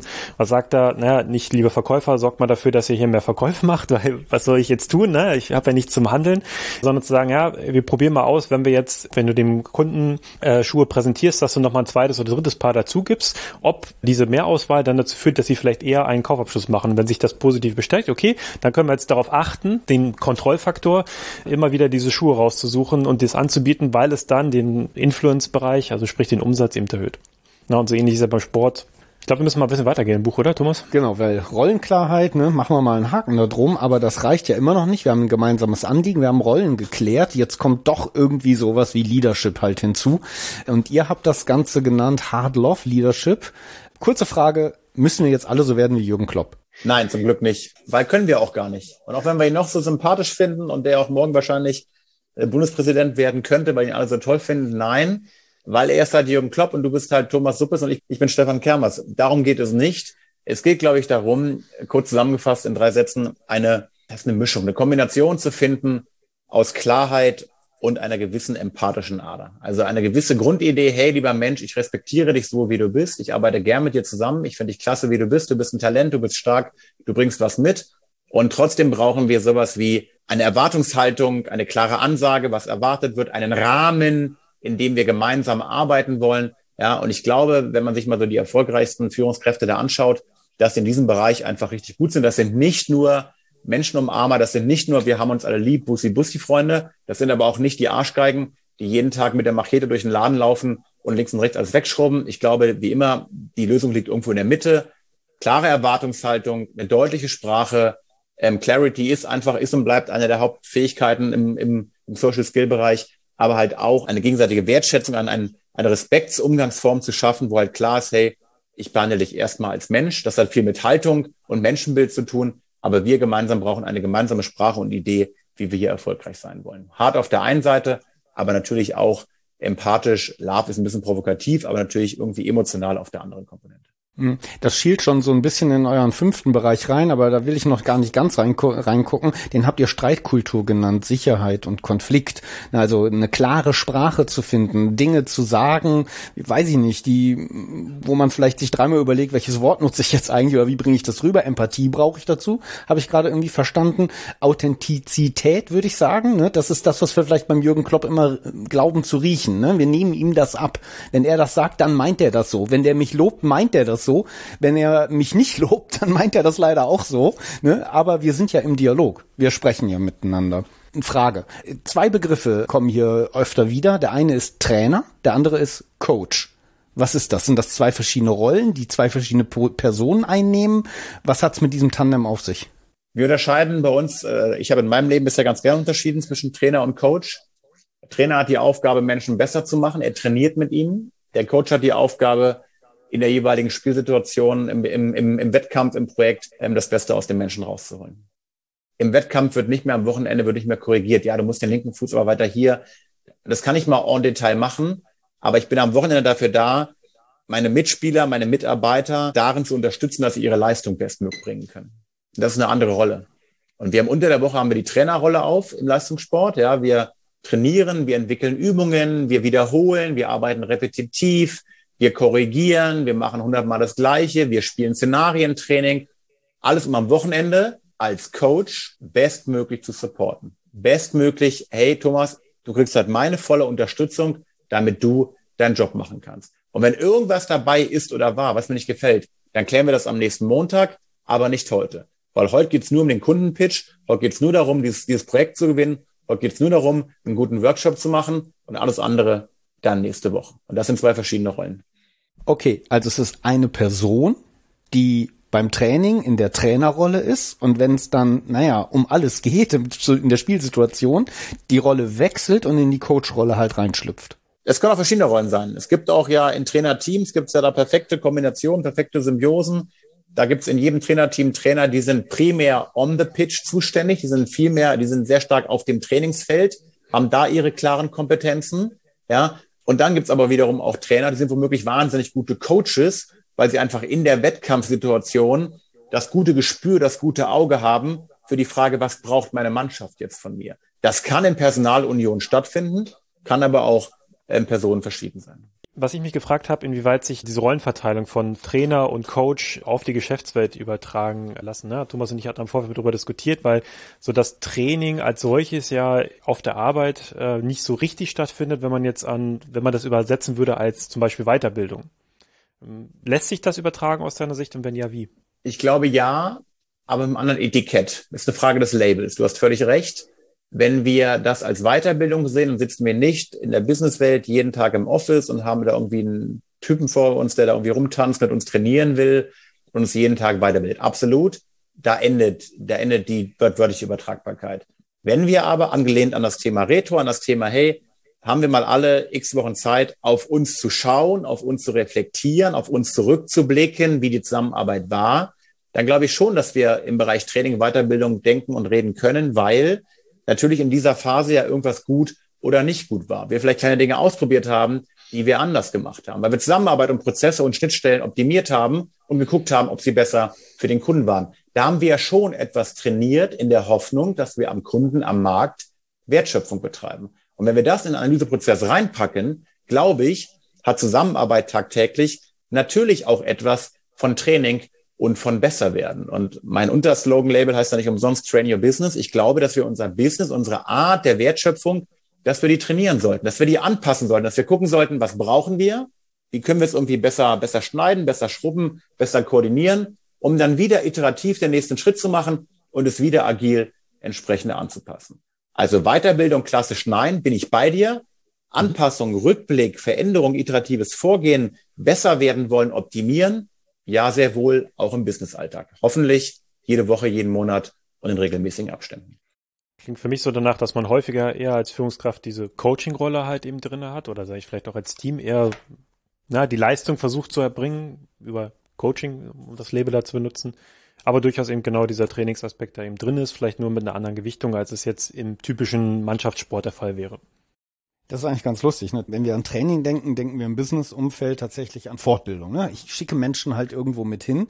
Retrospektive habt ihr beide ja jetzt auch schon gesagt. Aber das unter Training zu sehen, ich glaube, das ähm, ist schon ungewöhnlich. Aber eigentlich treten wir an in der Retro, um uns kontinuierlich zu verbessern. Das ist ja der Witz eigentlich an der ganzen Geschichte. Ne? Und Continuous Improvement sind auch alte Konzepte. Die gibt's ja auch alle ganz schon. Und wir haben auch Methoden, um das reinzubauen. Und das kombiniert mit, wir trainieren hier gerade. Wir sitzen hier nicht und trinken Kaffee oder reflektieren irgendetwas, sondern wir tun das, um bei der nächsten Runde irgendwie besser zu werden. Das ist auch, wenn das mal weiter drum rumspinnt. Ne? Also wenn ich jetzt sozusagen die Weiterbildung verstehen würde, auf den Sport übertragen, wir lernen jetzt mal neu eine Abseitsfalle zu machen. Ne? Wir haben irgendwie zwei, drei verschiedene Formen, wann wir gegen eine Abseitsfalle reinbewegen wollen. Und jetzt lernen wir nochmal eine äh, vierte halt im Kennen. Das müssen wir erstmal kennenlernen. Das ist die Weiterbildung. Aber dann müssen wir es ja auch trainieren. Also das Anwenden halt eben üben und immer wieder schauen, okay, was müssen wir halt tun in der Abstimmung, um beispielsweise die Abseitsfalle hinzubekommen. Ne? Übertragen auf die Businesswelt heißt das, ja, in der Weiterbildung lernen wir mal neue Dinge halt kennen, aber damit ist es ja auch meistens nicht getan. Das merken wir auch. Ne? Mache ich mal zwei Tage lang hier Scrum Product Owner, bin ich danach immer noch kein guter Product Owner, sondern ich muss es halt eben ähm, trainieren, üben in der Praxis und hilfreich dabei ist eben genau dieser reflektorische Ansatz, immer wieder, sei es so eine Retrospektive oder auch ein Klein-Klein, darüber zu reflektieren, was habe ich gerade heute getan, was kann ich morgen anders machen, um es vielleicht besser zu machen. Ähm, in Bezug auf Trainieren, ne, wir waren ja gerade bei den Skills, bei den Rollen, bei den Fähigkeiten. Wir haben zwei verschiedene Sachen unterschieden, die funktionalen und die Social Skills, sage ich mal. Wenn wir nochmal auf Jürgen Klopp zurückgucken und die Social Skills, da bin ich gestolpert. Zwei Dinge. Das eine Kommunikation, das andere Vertrauen. Erst Kommunikation. Ihr habt Watzlawick zitiert und das fand ich irgendwie sehr hilfreich an dieser Stelle. Wie geht Kommunikation? Und ihr habt's eingeleitet mit, naja, wo entsteht die Botschaft? Bei Empfänger. Und ganz oft im Business sagen wir doch, habe ich dir doch gesagt. Ich weiß doch, was du tust. Ne? Ich hab's doch so gesagt, dass es bei dir ankommen kann. Simon, jetzt versteht das doch endlich mal. Hör doch ne? mal zu. Das Problem bist du, das bin nicht ich. Ne? Und äh, das glaube ich auch bei euch irgendwie mitgelernt zu haben. Nein, seid ihr bewusst darüber, es entsteht beim Empfänger. Ähm, und gerade, glaube ich, aus Trainerperspektive scheint mir das total fruchtbar zu sein, zu sagen, naja, was nutzt das, wenn ich als Trainer, keine Ahnung, wie schlau bin und alles, keine Ahnung, coache. Ich muss ja irgendwas tun, damit es bei meinen Spielern irgendwie auch fruchtet und ankommt. Scheint mir ja so eine Mindset-Frage zu sein, die du als Trainer irgendwie ganz tief verinnerlichen musst, oder? Ja, Mindset, Verständnis, immer wieder Punkt eins, das persönliche Engagement, kenne ich eigentlich meine Leute, denn wenn ich die kenne, dann weiß ich natürlich, dass da vor mir 25 ganz verschiedene Nasen sitzen.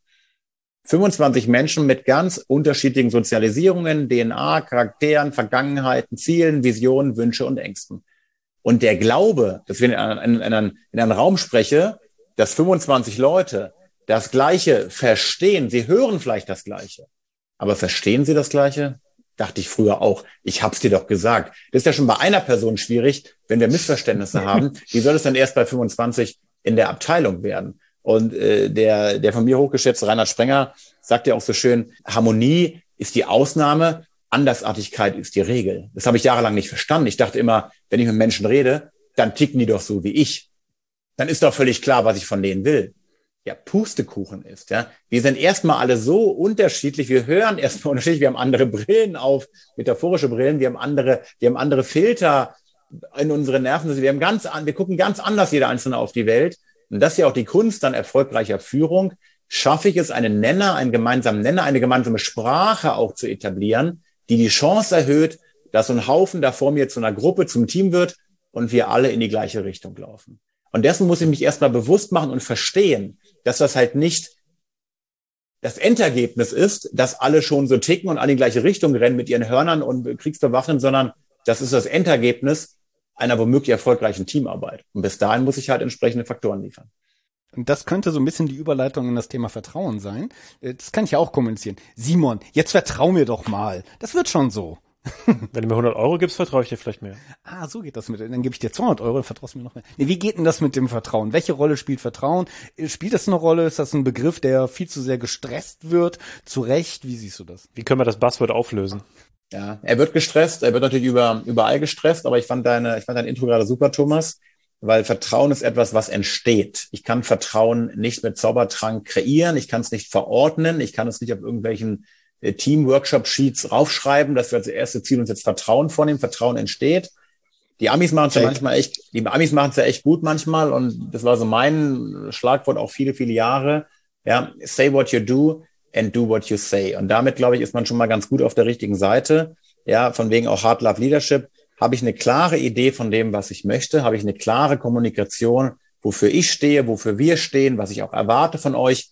Und lebe ich das dann auch? Ob dann Vertrauen entsteht, entscheidet immer der Empfänger, entscheidet immer mein Adressat, mein Teammitglied. Aber die Chance, dass sowas wie Vertrauen entsteht, wird, glaube ich, dadurch größer. Warum brauchen wir Vertrauen? Da ist die Wissenschaft, glaube ich, relativ klar. Amy Edmondson, Psychological Safety etc.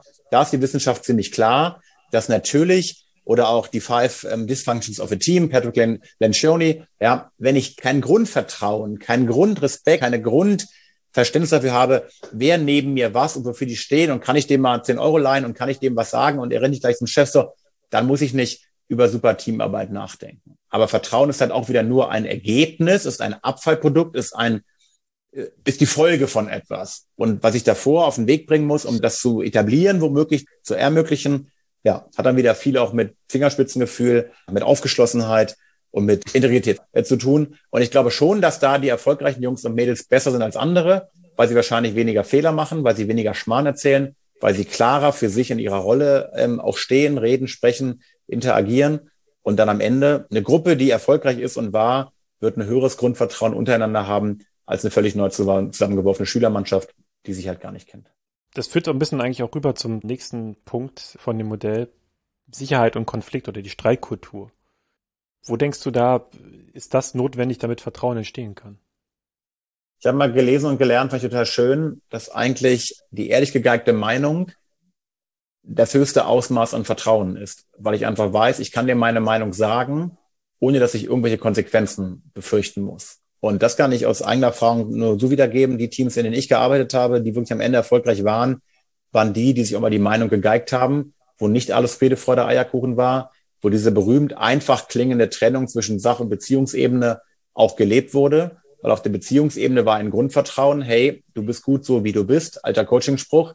Ich respektiere dich so, wie du bist. Ich bin hier anderer Meinung, aber wir probieren mal gemeinsam an der vermeintlich für uns besten Lösung zu arbeiten ohne dass die, dass die Beziehungsebene zwischen uns beiden, Simon, in Konflikt gerät. Und das kann eine Mannschaft auch trainieren. Das kann eine Mannschaft trainieren, eine Gruppe kann das trainieren über Aussprachen. Vorhin war war ein, war ein schönes Wort von euch. Ja, Probleme nicht erst dann besprechen, wenn sie da sind, sondern mal proaktiv solche, hey, wo können es gerade grummeln bei uns? Was liegt in der Luft? Worauf müssen wir achten? Wo bahnen sich Probleme an? Aha, wunderbar. Dass Menschen mal früh lernen, auch über, auch über Negatives zu sprechen. Ich nehme ja draußen Wahlmanagement gerade Sprecht bloß nicht von Problemen. Sprecht bloß, nicht, bleibt positiv. Das ist eine, eine, eine Rum Herausforderung. In meinen Augen. Ja, das ist einfach, ja, es heißt ja, nein, es heißt Problem und Probleme sind gut, weil Probleme verbinden.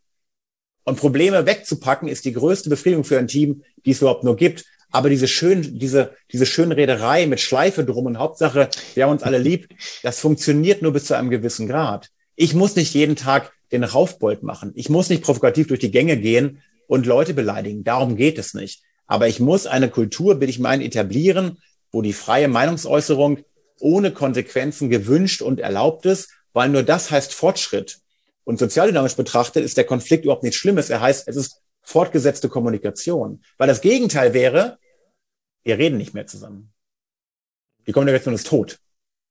Ist das die bessere Alternative? Nein.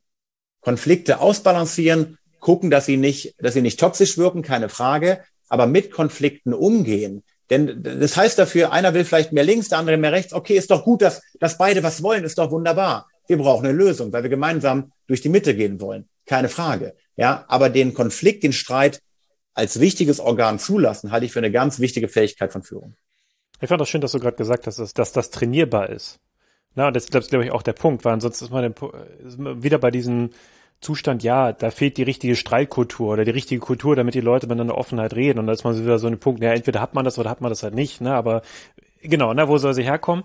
Und da ist genau dieses Training, das hatten wir eben gerade ja auch schon ein bisschen angeschnitten, ne? sei es so eine Retrospektive oder halt eben die Einzelgespräche, die du auch angesprochen hast, ne? um immer wieder eigentlich auch zu trainieren, gegenseitig sich wahrzunehmen, zu verstehen, was der andere überhaupt gesagt hat oder was der andere empfangen hat und immer diese kleinen Korrekturen zu machen.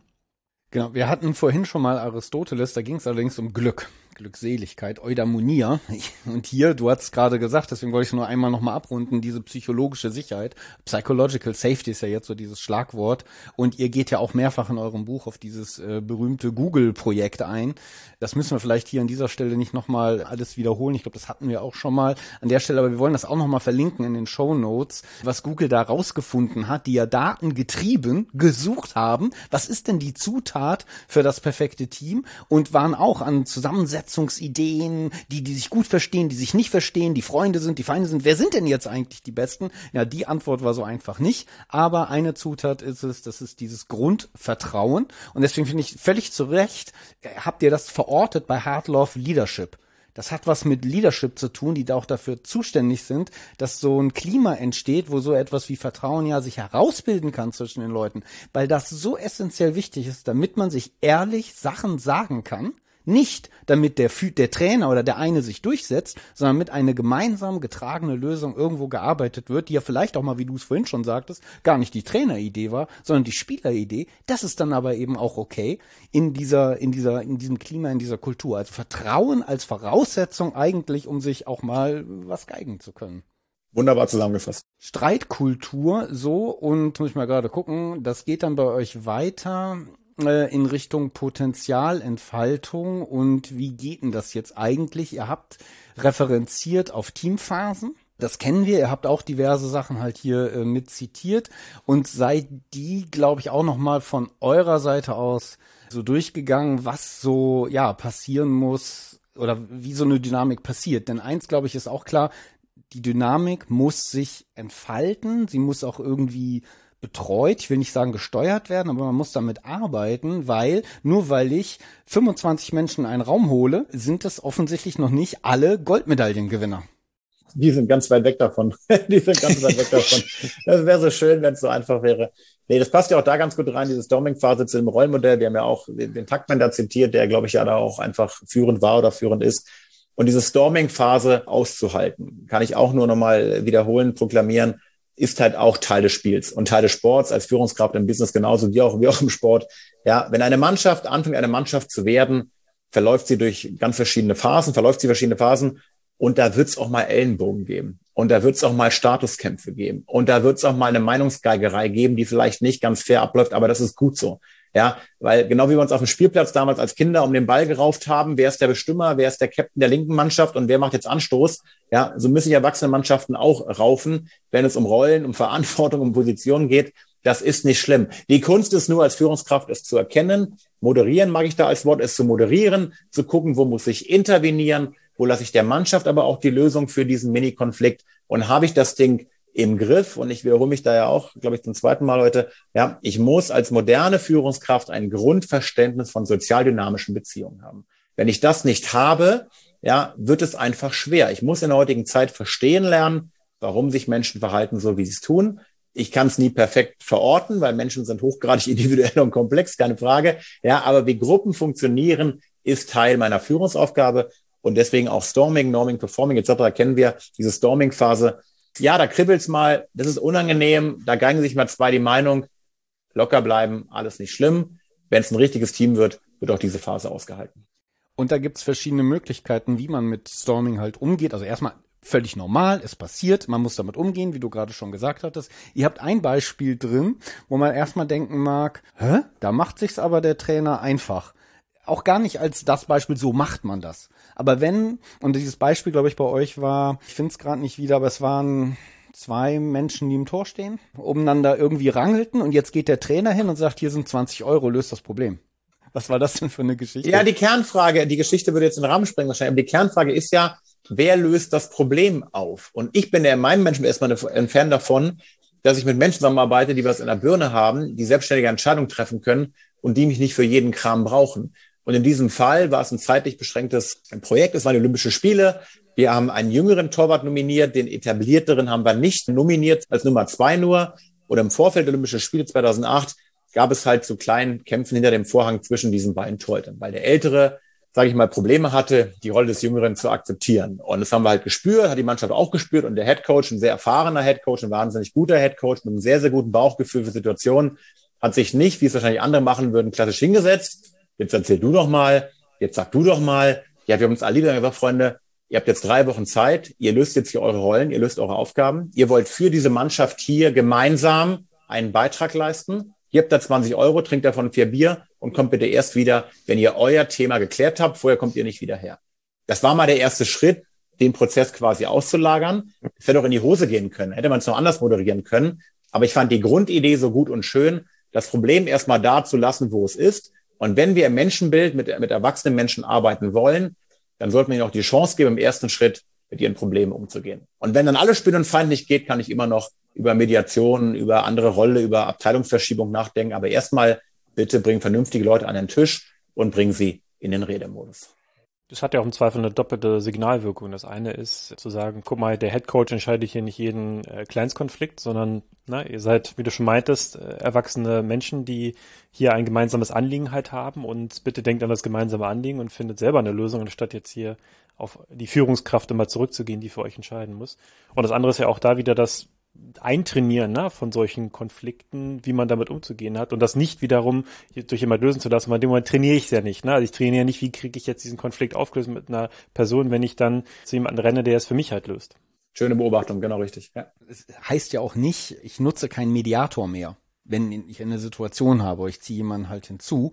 Aber die Menschen ernst zu nehmen in ihrem Erwachsenensein, in ihrem eigenen Anspruch und erstmal ne, so den Konflikt auch da erstmal lassen, wo er halt eigentlich ist. Und dies eben damit äh, mit rein zu trainieren, finde ich einen total schönen Ansatz. Und es gibt halt keine klare Regel. Ne? Wie du gerade sagst, es hätte schief gehen können. Ne? Aber da war was wie ein Bauchgefühl oder Erfahrung bei euch, äh, wo ihr dann sagtet, nee, jetzt probieren wir das mal auf diese Art und Weise. Und was ich ganz schön finde, ihr nennt das auch so, diese Phase, äh, Phase 4, das erwachsene Team. Das fand ich ganz erfrischend. Uns auch alle wieder dran zu erinnern, in unserem ganzen Business, in all unseren Verletztheiten, Besserwissereien, Klugheiten vielleicht auch, die wir ja auch irgendwie alle sind. Ähm, wir sind aber auch erwachsene Leute und wir dürfen auch voneinander einfordern, dass wir Konflikte auf den Tisch kriegen und miteinander besprochen und gelöst bekommen so dass nicht einer recht hat, aber wir gemeinsam hier etwas hinzubekommen. Das hat mir eigentlich auch total schön gefallen, sich daran nochmal zu erinnern. Ach ja, wir sind ja erwachsen.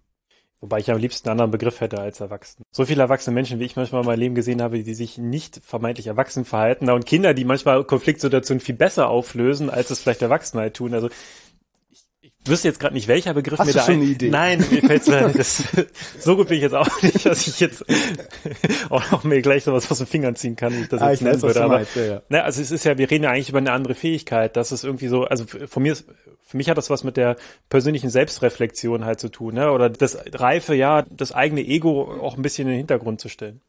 Was man normalerweise bei Erwachsenen erwarten würde, ja.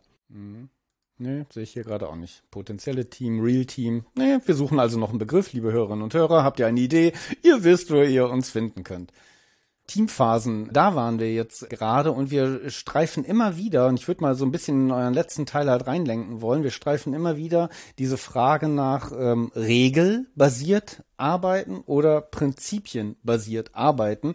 Und da habt ihr in eurem siebten Teil auf Lars Vollmer zurückgegriffen und auch so, so ein Fußballbeispiel, wir verlinken das auch, das war glaube ich ein, ein kleiner Vortrag oder ein Video von ihm, wo er das mal mit erläutert hat, ihr habt das auch reingebracht, er hat ein Fußballspiel ad absurdum geführt, gedanklich. Wie hat er das gemacht?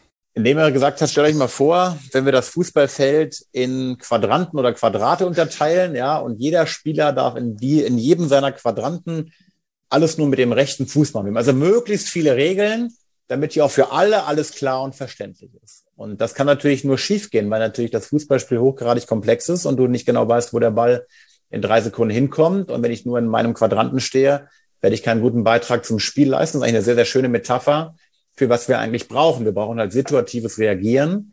Wir brauchen natürlich Regeln, ein Spielfeld, 90 mal 60 Meter. Wir brauchen zwei Tore. Wir brauchen Schiedsrichter. Wir brauchen Seitenausgleich. Also wir brauchen natürlich Regeln, an die sich alle im Unternehmen halten können, weil sie einen Rahmen bilden für Zusammenarbeit. Ja, ansonsten wäre es halt Anarchie, wenn jeder machen könnte, was er machen wollte. Aber die Frage, wie wir Probleme lösen, ist hoffentlich prinzipiengeleitet, ist hoffentlich situativ klug so geleitet, dass die Mitarbeitenden, Mitarbeiter und Mitarbeiter in ihrer Rolle, in ihrer Aufgabe, in ihrer sozialen, aber auch vor allem in ihrer formellen Funktion in der Lage sind, Probleme zu lösen. Und die Fußballspieler gucken halt nicht hoch alle drei Sekunden und fragen den Headcoach draußen, der Headcoach, ne, ihr wisst, was ich meine. Also die sind darauf trainiert, über Jahre Problemlösung zu betreiben. Situative, flexible Problemlösung. Und das ist natürlich die Hochform eines High-Performance oder eines, eines prinzipiengesteuerten Teames. Aber so trainiert der Leistungssport auch. Wir trainieren immer wieder Szenarien. Wir trainieren Situationen.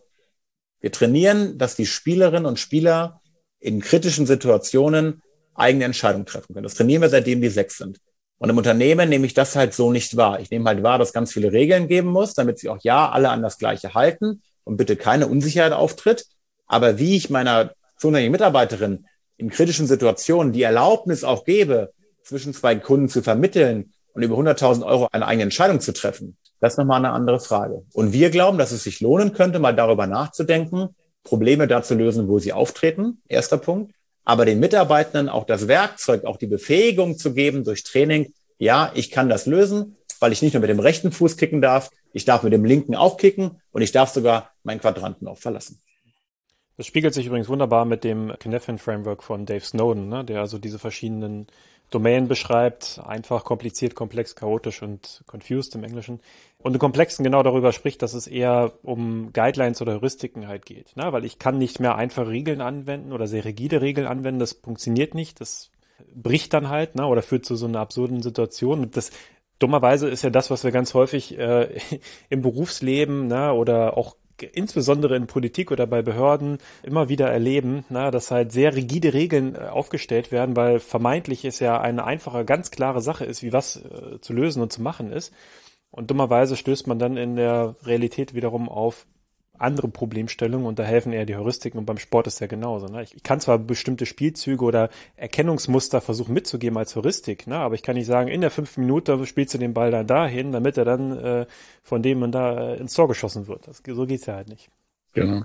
Also wer sich mal gruseln möchte, was das heißt, äh, regelbasierten Sport zu betreiben und auf die Spitze zu treiben, der kann das bei euch im Buch nachlesen. Äh, da hat man das schwarz auf weiß. Also ich finde es wirklich schwierig, das durchzulesen, weil der hört ja überhaupt nicht mehr auf, der Lars Vollmer, und addiert eine Regel nach der nächsten. Also du denkst, ey, hör auf, das ist absurd, ich hab's verstanden. äh, oder guckt euch das Video von Lars Vollmer an, das ist, äh, es ist wirklich krass. Und auf einmal, vielleicht klickert es mal und das nächste Mal, wenn jemand versucht, äh, in eurem Business-Alltag weitere Regeln zu etablieren, schaut mal, kann man vielleicht auch Prinzipien äh, basiert hier mit mehr Freiheit, mit mehr Handlungsfreiheit irgendwie zusammenarbeiten. Äh, du hast gerade schon gesagt, Spielsituationen antizipieren, das Ganze trainieren, statt Hierarchien zu manifestieren. Und das interpretiere ich so als nicht, dass der eine halt recht hat. Am Ende machen wir doch alle das, was der Chef sagt, sondern dass wir miteinander lernen, zu rangeln, rauszufinden, was ist denn das, was jetzt die beste Lösung ist und dass wir diese Art und Weise des Miteinanders auch, ja, üben, trainieren müssen. Und wenn wir zu Erkenntnissen gekommen sind, Prinzipien, festhalten, uns dran erinnern und diese eher verankern und verinnerlichen und nicht in 12.000 Regeln irgendwie uns ja, verlieren. Die Regel kann auch sein, dass der Chef am Ende entscheidet. Das ist ja auch eine Regel. Das ist ja auch in Ordnung. Nur die Regel muss ja klar sein. Ne? Ja. Also ich glaube, Mannschaften, Abteilungen brauchen die Klarheit, wie treffen wir am Ende Entscheidungen. Und da hatten wir auch im Sport, natürlich gibt es ganz verschiedene Trainertypen und ich habe mit Trainern zusammengearbeitet, die wahnsinnig hierarchisch orientiert äh, agiert haben und die halt klar alles vorgegeben haben, die auch total gute Trainer waren, total erfolgreich waren. Es geht nicht um gut oder schlecht, es geht nur um verschiedene Führungsverständnisse. Ja, der eine macht halt mehr die klaren Ansagen von außen und das also und der andere sagt, nee, Freunde, ihr steht auf dem Spielfeld, ihr trefft bitte die Entscheidungen. Dann sind die erstmal überfordert ein Jahr, weil das kennen die halt gar nicht, weil die davor jemanden hatten, der ihnen wie so ein, wie so ein Joystick, wie so ein äh, Steuerungsstick halt links, rechts, passen, Spiel, linker Fuß, rechter Fuß, kann auch funktionieren. Also es geht nicht um richtig oder falsch. Es geht nur um, was passt zu der jeweiligen Mannschaft, was passt zu meiner Art, von Führungsverständnis und wird das dann auch trainiert, wie wir gemeinsam Wertschöpfung durch Führung verstehen? Sind die Spielregeln einfach klar? Und wenn die Spielregel ist, hey Freunde, ich treffe ja gar keine Entscheidung, weil ich möchte, dass ihr alle Entscheidungen trefft mit euren Kunden, dann ist das auch okay. Da werden einige brutal überfordert mit sein, weil es halt nie gelernt haben. Wir werden seit 30 Jahren in Deutschland darauf sozialisiert, äh, Ansage, Hierarchie, Aufbauorganisation, 1, 2, 3, 4, 5 und ich gucke nach oben und reporte nach oben. Darauf werden wir erzogen. Jetzt kann es mal anders werden, wenn es Sinn macht für den Kunden, wenn es Sinn macht für die Wertschöpfung. Nicht gut oder schlecht. Anders, aber das anders muss dann noch etabliert, manifestiert und trainiert werden. Ich würde aber auch wieder da auch so eine, so eine zeitliche Ebene oder Dynamik halt drin sehen, ne? weil auch wie das Beispiel, ne, wenn ich jetzt einsteige in einen Sport ne, oder ein, ein sehr junger Spieler halt eben bin, da bin ich, brauche ich vielleicht eher noch, sage ich mal, etwas klarere Vorgaben ne, und ähm, Dinge, an denen ich mich stärker orientieren kann. Vielleicht doch mal irgendwie eine fixe Regel oder sowas. Ne? Äh, wenn du den Ball knapp vom Tor hast, hau ihn ins Aus, anstatt irgendwie einen gefährlichen Pass zu spielen oder so. Ne? Aber je mehr ich sozusagen an Wissen aufbaue, ne, je mehr Erfahrungswert ich habe, desto eigenständiger kann ich dann diese Entscheidung halt auch treffen und dann ist es auch viel, viel besser zu sagen, äh, beispielsweise als Coach, ja, trifft die Entscheidung so wie du denkst, ne? Also äh, selbst Guardiola, der ja durchaus auch gerne viele konkrete Vorstellungen davon hatte, hat dann auch gesagt, okay, hier Messi, wenn du den Ball hast, äh, mach was du denkst, was halt richtig ist. Eine Frage hätte ich zu eurem Modell. Wir sind ja jetzt hier so die sieben verschiedenen Handlungsfelder einmal so durchgegangen und ihr fasst am Ende eures Buchs das nochmal zusammen und gebt auch so ein bisschen ein Gefühl, was mache ich in welcher Phase. Da sind auch so ein paar ganz praktische Tipps drin. Will nicht alles vorwegnehmen hier aus eurem Buch. Aber zu deinem Verständnis, euer Handlungsmodell, diese sieben Handlungsfelder, gehe ich die der Reihe nach durch? Laufen die parallel? Weil gerade Spielprinzipien, die wir gerade gesprochen haben, das ist bei euch, kommt das an letzter Stelle. Das ist das letzte Prinzip. Also bin ich aufgefordert, eher zum Schluss, muss ich andere Dinge zuerst machen oder wie muss man sich das vorstellen? Ich glaube, dass jedes Modell oder jede Auflistung von Themen ist ja nie äh, malen nach Zahlen. Ja, ich kann ja nicht anfangen, jetzt mache ich mal drei Monate lang das Ich und dann mache ich das Wir und dann steht auf dem Stundenplan plötzlich die Rollenklarheit. Nein. Das sind, wir haben gesagt, wir sehen das als dynamisches Modell, was sich gegenseitig bedingt. Wir haben es nicht nummeriert. Ja, natürlich schreibt man Kapitel in einer gewissen Reihenfolge.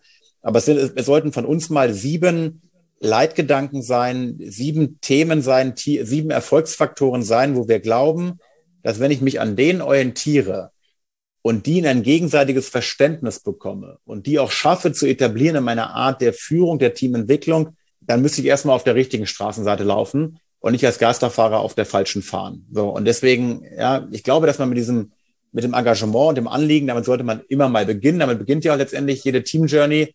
Wer sind wir eigentlich und wo wollen wir hin? Das kann man vielleicht mal so on the bottom ja, kann man das vielleicht mal so irgendwie so, so, so oben drüber schreiben. Das ist, glaube ich, sinnhaft.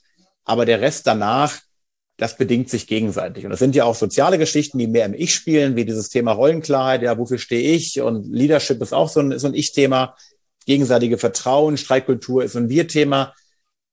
Teamentwicklung ist halt nicht banal kausal. Ich mache das und habe ich morgen das, sondern ich brauche eine Brille, finde ich. Ich brauche eine Brille mit verschiedenen Tönungen, ja. Und je nachdem, was ich einstelle, schaue ich auf meine Mannschaft drauf und erkenne halt auch, okay, was fehlt uns dann noch? Wo muss ich gerade nachjustieren? Was sagt mein Bauch? Was sagt meine Beobachtung? Was sagt meine Mitführungskraft? Was sagt mein Co-Trainer? Ja, was sagen meine Führungskräfte? Wo müssen wir da gerade hin? Wo müssen wir nachjustieren? Das bedingt sich dynamisch gegenseitig. Es gibt kein klares, es gibt keine klare Reihenfolge. Und von daher würde ich das immer so als gemeinsame Torte betrachten. Da gehören Kirschen rein, da gehört Sahne rein, da gehört Schoko mit rein, da gehört Butter mit rein und vielleicht auch noch Eier, wenn ich kein Veganer bin. Ja, und dann baue ich mir daraus einen Kuchen. Und manchmal mache ich ein bisschen mehr Kirsche, manchmal ein bisschen mehr Sahne rein. Solange es schmeckt am Ende. Aber Hauptsache es schmeckt, ist erfolgreich, aber die Grundzutaten müssen einfach klar sein. Klasse. Zum Schluss noch äh, zunehmend Tipps, jetzt hier nach Weihnachten, ne? Wie, das im neuen Jahr. So ganz unsportlich, genau. So, ihr habt eine Menge gehört jetzt hier von, von Stefan. Vielen Dank schon mal an dieser Stelle dafür. Dieses Buch, ihr könnt das auch gewinnen. Dafür hatten wir uns so ein bisschen was überlegt. Wir wollten euch eine Frage mit auf den Weg geben. Äh, und diese Frage ist, wir wollen von eurem perfekten Team oder von eurem, sagen wir mal, High-Performance-Team hören insofern ihr denn Teil dessen wart. Also wir sind ganz neugierig auf eure eigene persönliche Erfahrung. Schreibt uns bitte. Und, aber nicht nur das, was war eure Erfahrung, sondern was war eure Erfahrung, was die wichtigste Zutat, der wichtigste Faktor war? Und zwar ganz konkret. Also die Antwort Vertrauen alleine reicht uns hier nicht, sondern was war es konkret, die wichtigste oder wichtigste Faktor, dass ihr so etwas wie ein perfektes Team geworden seid? Und dann habt ihr diese Zutat vielleicht jetzt schon. Und jetzt hauen wir noch einen drauf. Was habt ihr als Teammitglied oder als Führungskraft dazu beigetragen, dass diese Zutat so richtig, ja, gewirkt hat und greifen konnte? Also, erzählt uns von eurem perfekten Team. Was war die wichtigste Zutat, dass es ein perfektes Team wurde? Und was habt ihr als Teammitglied oder als Führungskraft dazu beigetragen? Die E-Mail-Adresse, die findet ihr bei uns in unserem Podcast. Die haben wir nämlich gerade noch geändert. Bestimmt. Kontakt dasperfekteteam.de. Müssen wir nachgucken. Gut vorbereitet, wie wir sind. das findet ihr spätestens auch in den Show Notes. Wir tragen das ganz oben mit rein. Wir packen einen Einsendeschluss äh, dazu. Wir sind ja hier klar asynchron, aber schreibt uns bis zum 13. Februar, Sonntag, der 13. Februar 2022. Dahin sollte der Podcast einige Zeit schon draußen gewesen sein. Wir sind ganz neugierig auf eure Antworten. Stefan, wir haben drei Bücher von dir, ne, die wir an euch verlosen können, wenn wir mehr Einsendungen bekommen. Wir sind auf jeden Fall total neugierig und gespannt darauf. So, und für jetzt bedanken wir uns erstmal total wahnsinnig heftig hier bei Stefan Kermers für diese, diese ganzen Einblicke so aus der, aus der Sportwelt. Ich fand das unheimlich äh, erhellend. Es hat total viel Spaß gemacht. Wir sprachen darüber, wir wollten eine Stunde machen. Ich glaube, wir haben leicht überzogen. Verzeiht es uns. Muss zusammengeschnitten werden am Ende. wir schneiden einfach den Stefan immer raus, na, dann haben wir gleich das Wesentliche. klar, wir schneiden uns raus und lassen den Stefan drin. So, ich hoffe, da war für euch was dabei, so was man von dieser Sport-Teamarbeit mit in diese Businesswelt übernehmen kann. Ich denke, wir haben da jede Menge Zeug äh, gefunden. Und Stefan, nochmal ganz herzlichen Dank, dass du dir jetzt doch so viel Zeit für uns genommen hast.